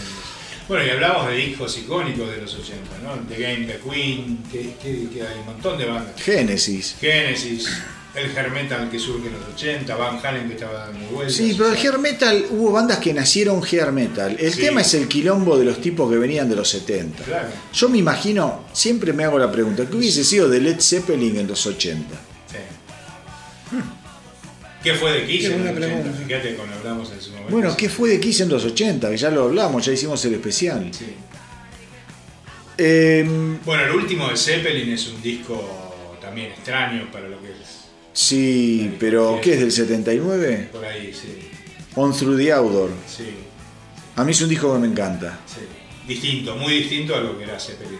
Sí, es un disco. Vamos a hacer Es un especial disco, de ¿eh? Zeppelin, sí. Vamos a hacer un Sí. especial de Zeppelin, ¿eh? Da recontra da Ah. para hacer un especial Oh. de Zeppelin. ¿Qué te parece? A mí se me va a hacer medio cuesta arriba, pero recontra da. Sí, sí. Estamos hablando, este disco es del año. 82. 82. One on One es del año 82. Recorrimos. Vamos a recordar un poquito. Año 1977, Chip Trick, Incolor 77 también, Heavens Tonight 78, Dream Police 79, All Sucap 80 y en el 82, One on One. Un cambio de dirección de los últimos dos discos, a mi criterio bastante eh, catastrófico, pero y a, y a lo que es la crítica también. Y yo creo que yo no estoy de acuerdo con Pablo eh, con lo que vos decís que ellos lo eligieron. Yo creo que ellos se adaptaron a lo que les pasó. Nadie elige ser de culto ni nadie elige fracasar. Yo creo que los tipos venían en una cuesta ascendente Sí. y estos dos discos los liquidaron y nunca más se pudieron subir al. No, y después, si fíjate los discos de después. Next Position, Please. Standing on the Edge. Sí, Wake Up with a Monster debe De. Pero vos estás nombrando cosas que claramente no se eligen. Yo digo que los tipos encontraron su lugar sabiendo que no iban a poder hacer otra cosa. Está bien, eso se llama adaptarse. Bueno, digo, listo, pero no es su elegirlo. Se adaptaron a su La posibilidad. adaptación no es una elección. De, de culto claramente no se elige. No es algo que uno elija. Yo creo que Viste. dijeron, bueno, está bien, nos adaptamos a esto y vamos a hacer esto. La pegaron, sí, tuvieron sus su, sus hits, en Sí. Nueva York. listo, ya está, buenísimo, se terminó. De hecho, digo, vuelvo otra vez a mencionar, cuando este, festejan sus 25 años, los tipos no hacen de granja, van a un estacionamiento. ¿Pero qué querés que hagan, hermano? Pero que, que es- llenen pero Wembley. es eso, pero si, es- si no pueden. O sea, van a donde pueden. O no quieren. O no quieren, ponele. Perdón, estamos hablando de Tom Werman. Y Tom Werman fue el productor de Girls Get Girls de. Bueno, ahí tenés. Mirá si seguían con Werman. Pero bueno, nada, es futurología, es, es todo Sí, contrafáctico. Pero digo, después tiene. Ma- Más allá de eso, me, me pareció súper interesante el, el recorrido este de Chip Trip. Yo le decía a los chicos, por estos dos últimos discos y esto último que estamos hablando, por cómo eh, podés perder el rumbo en algún punto cuando nadie espera que pierdas el rumbo, ni vos quizá te lo esperás, capaz desesperado por algo, o presionado por una compañía o lo que fuera por malas decisiones. eh, así todo creo que tienen buenas canciones. Me parece que son canciones que la pifian con la producción. A mí entender. Y ¿eh? bien y mal han seguido grabando a través de los años. Una de las bandas que más ha girado, Totalmente. que más Que ha grabado. no es menor, ¿eh? No es menor, No es es una, menor. una banda que graba permanentemente, que gira permanentemente. Sacaron un disco año. Sí, sí, Sí, sí, sí, sí, sí, sí, sí, sí, sí, sí. Bueno, llegó el momento de elegir nuestros discos favoritos. Charlie. Bueno, mi disco favorito en esto, yo la verdad que lo tengo muy claro y sin, sin lugar a dudas, es Incolor. Primero porque eh, hay como mm, un factor clave que tiene, eh, fue como mi, mi, mi primer conocimiento de Chip Trick Eh, y bueno, hay, hay temas como Camon Camon, por ejemplo, que lo elegí acá, que es- me- me- es- supera todo lo último que estamos escuchando. Eh, Clock Strikes, eh, que es un himno. Eh, eh, There.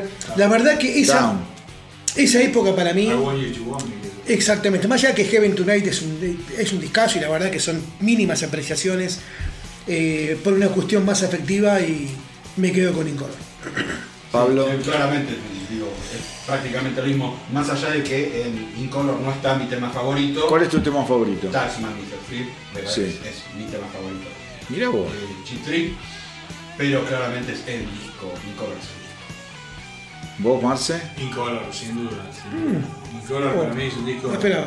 Me encanta toda la Gran disco. Gran disco, la estética me gusta, me parece que estaban como muy a full en ese momento. ¿no? Sí, sí, sí, sí. Y tiene mi tema favorito también que es Down. Down es mi tema favorito. Bueno, mi disco favorito es Dream Police. Es un álbum que adoro. Lo adoro. Me, me- me genera muy lindas cosas también de, a nivel emocional, el momento en que lo tuve, todo me encanta y además me parece un disco que, como yo les decía antes, como los alquimistas que están ahí la, logran condensar un montón de, de cosas. Quizá vos me decís canción, vamos palo a palo y no sé si, viste, me cagás con, con Heaven Tonight o con Incolor, ponele No, pero es lo que. pero me parece un disco súper sólido. Me parece que es un disco, ¿sabes qué? ¿Sabes lo que tiene Dream Police?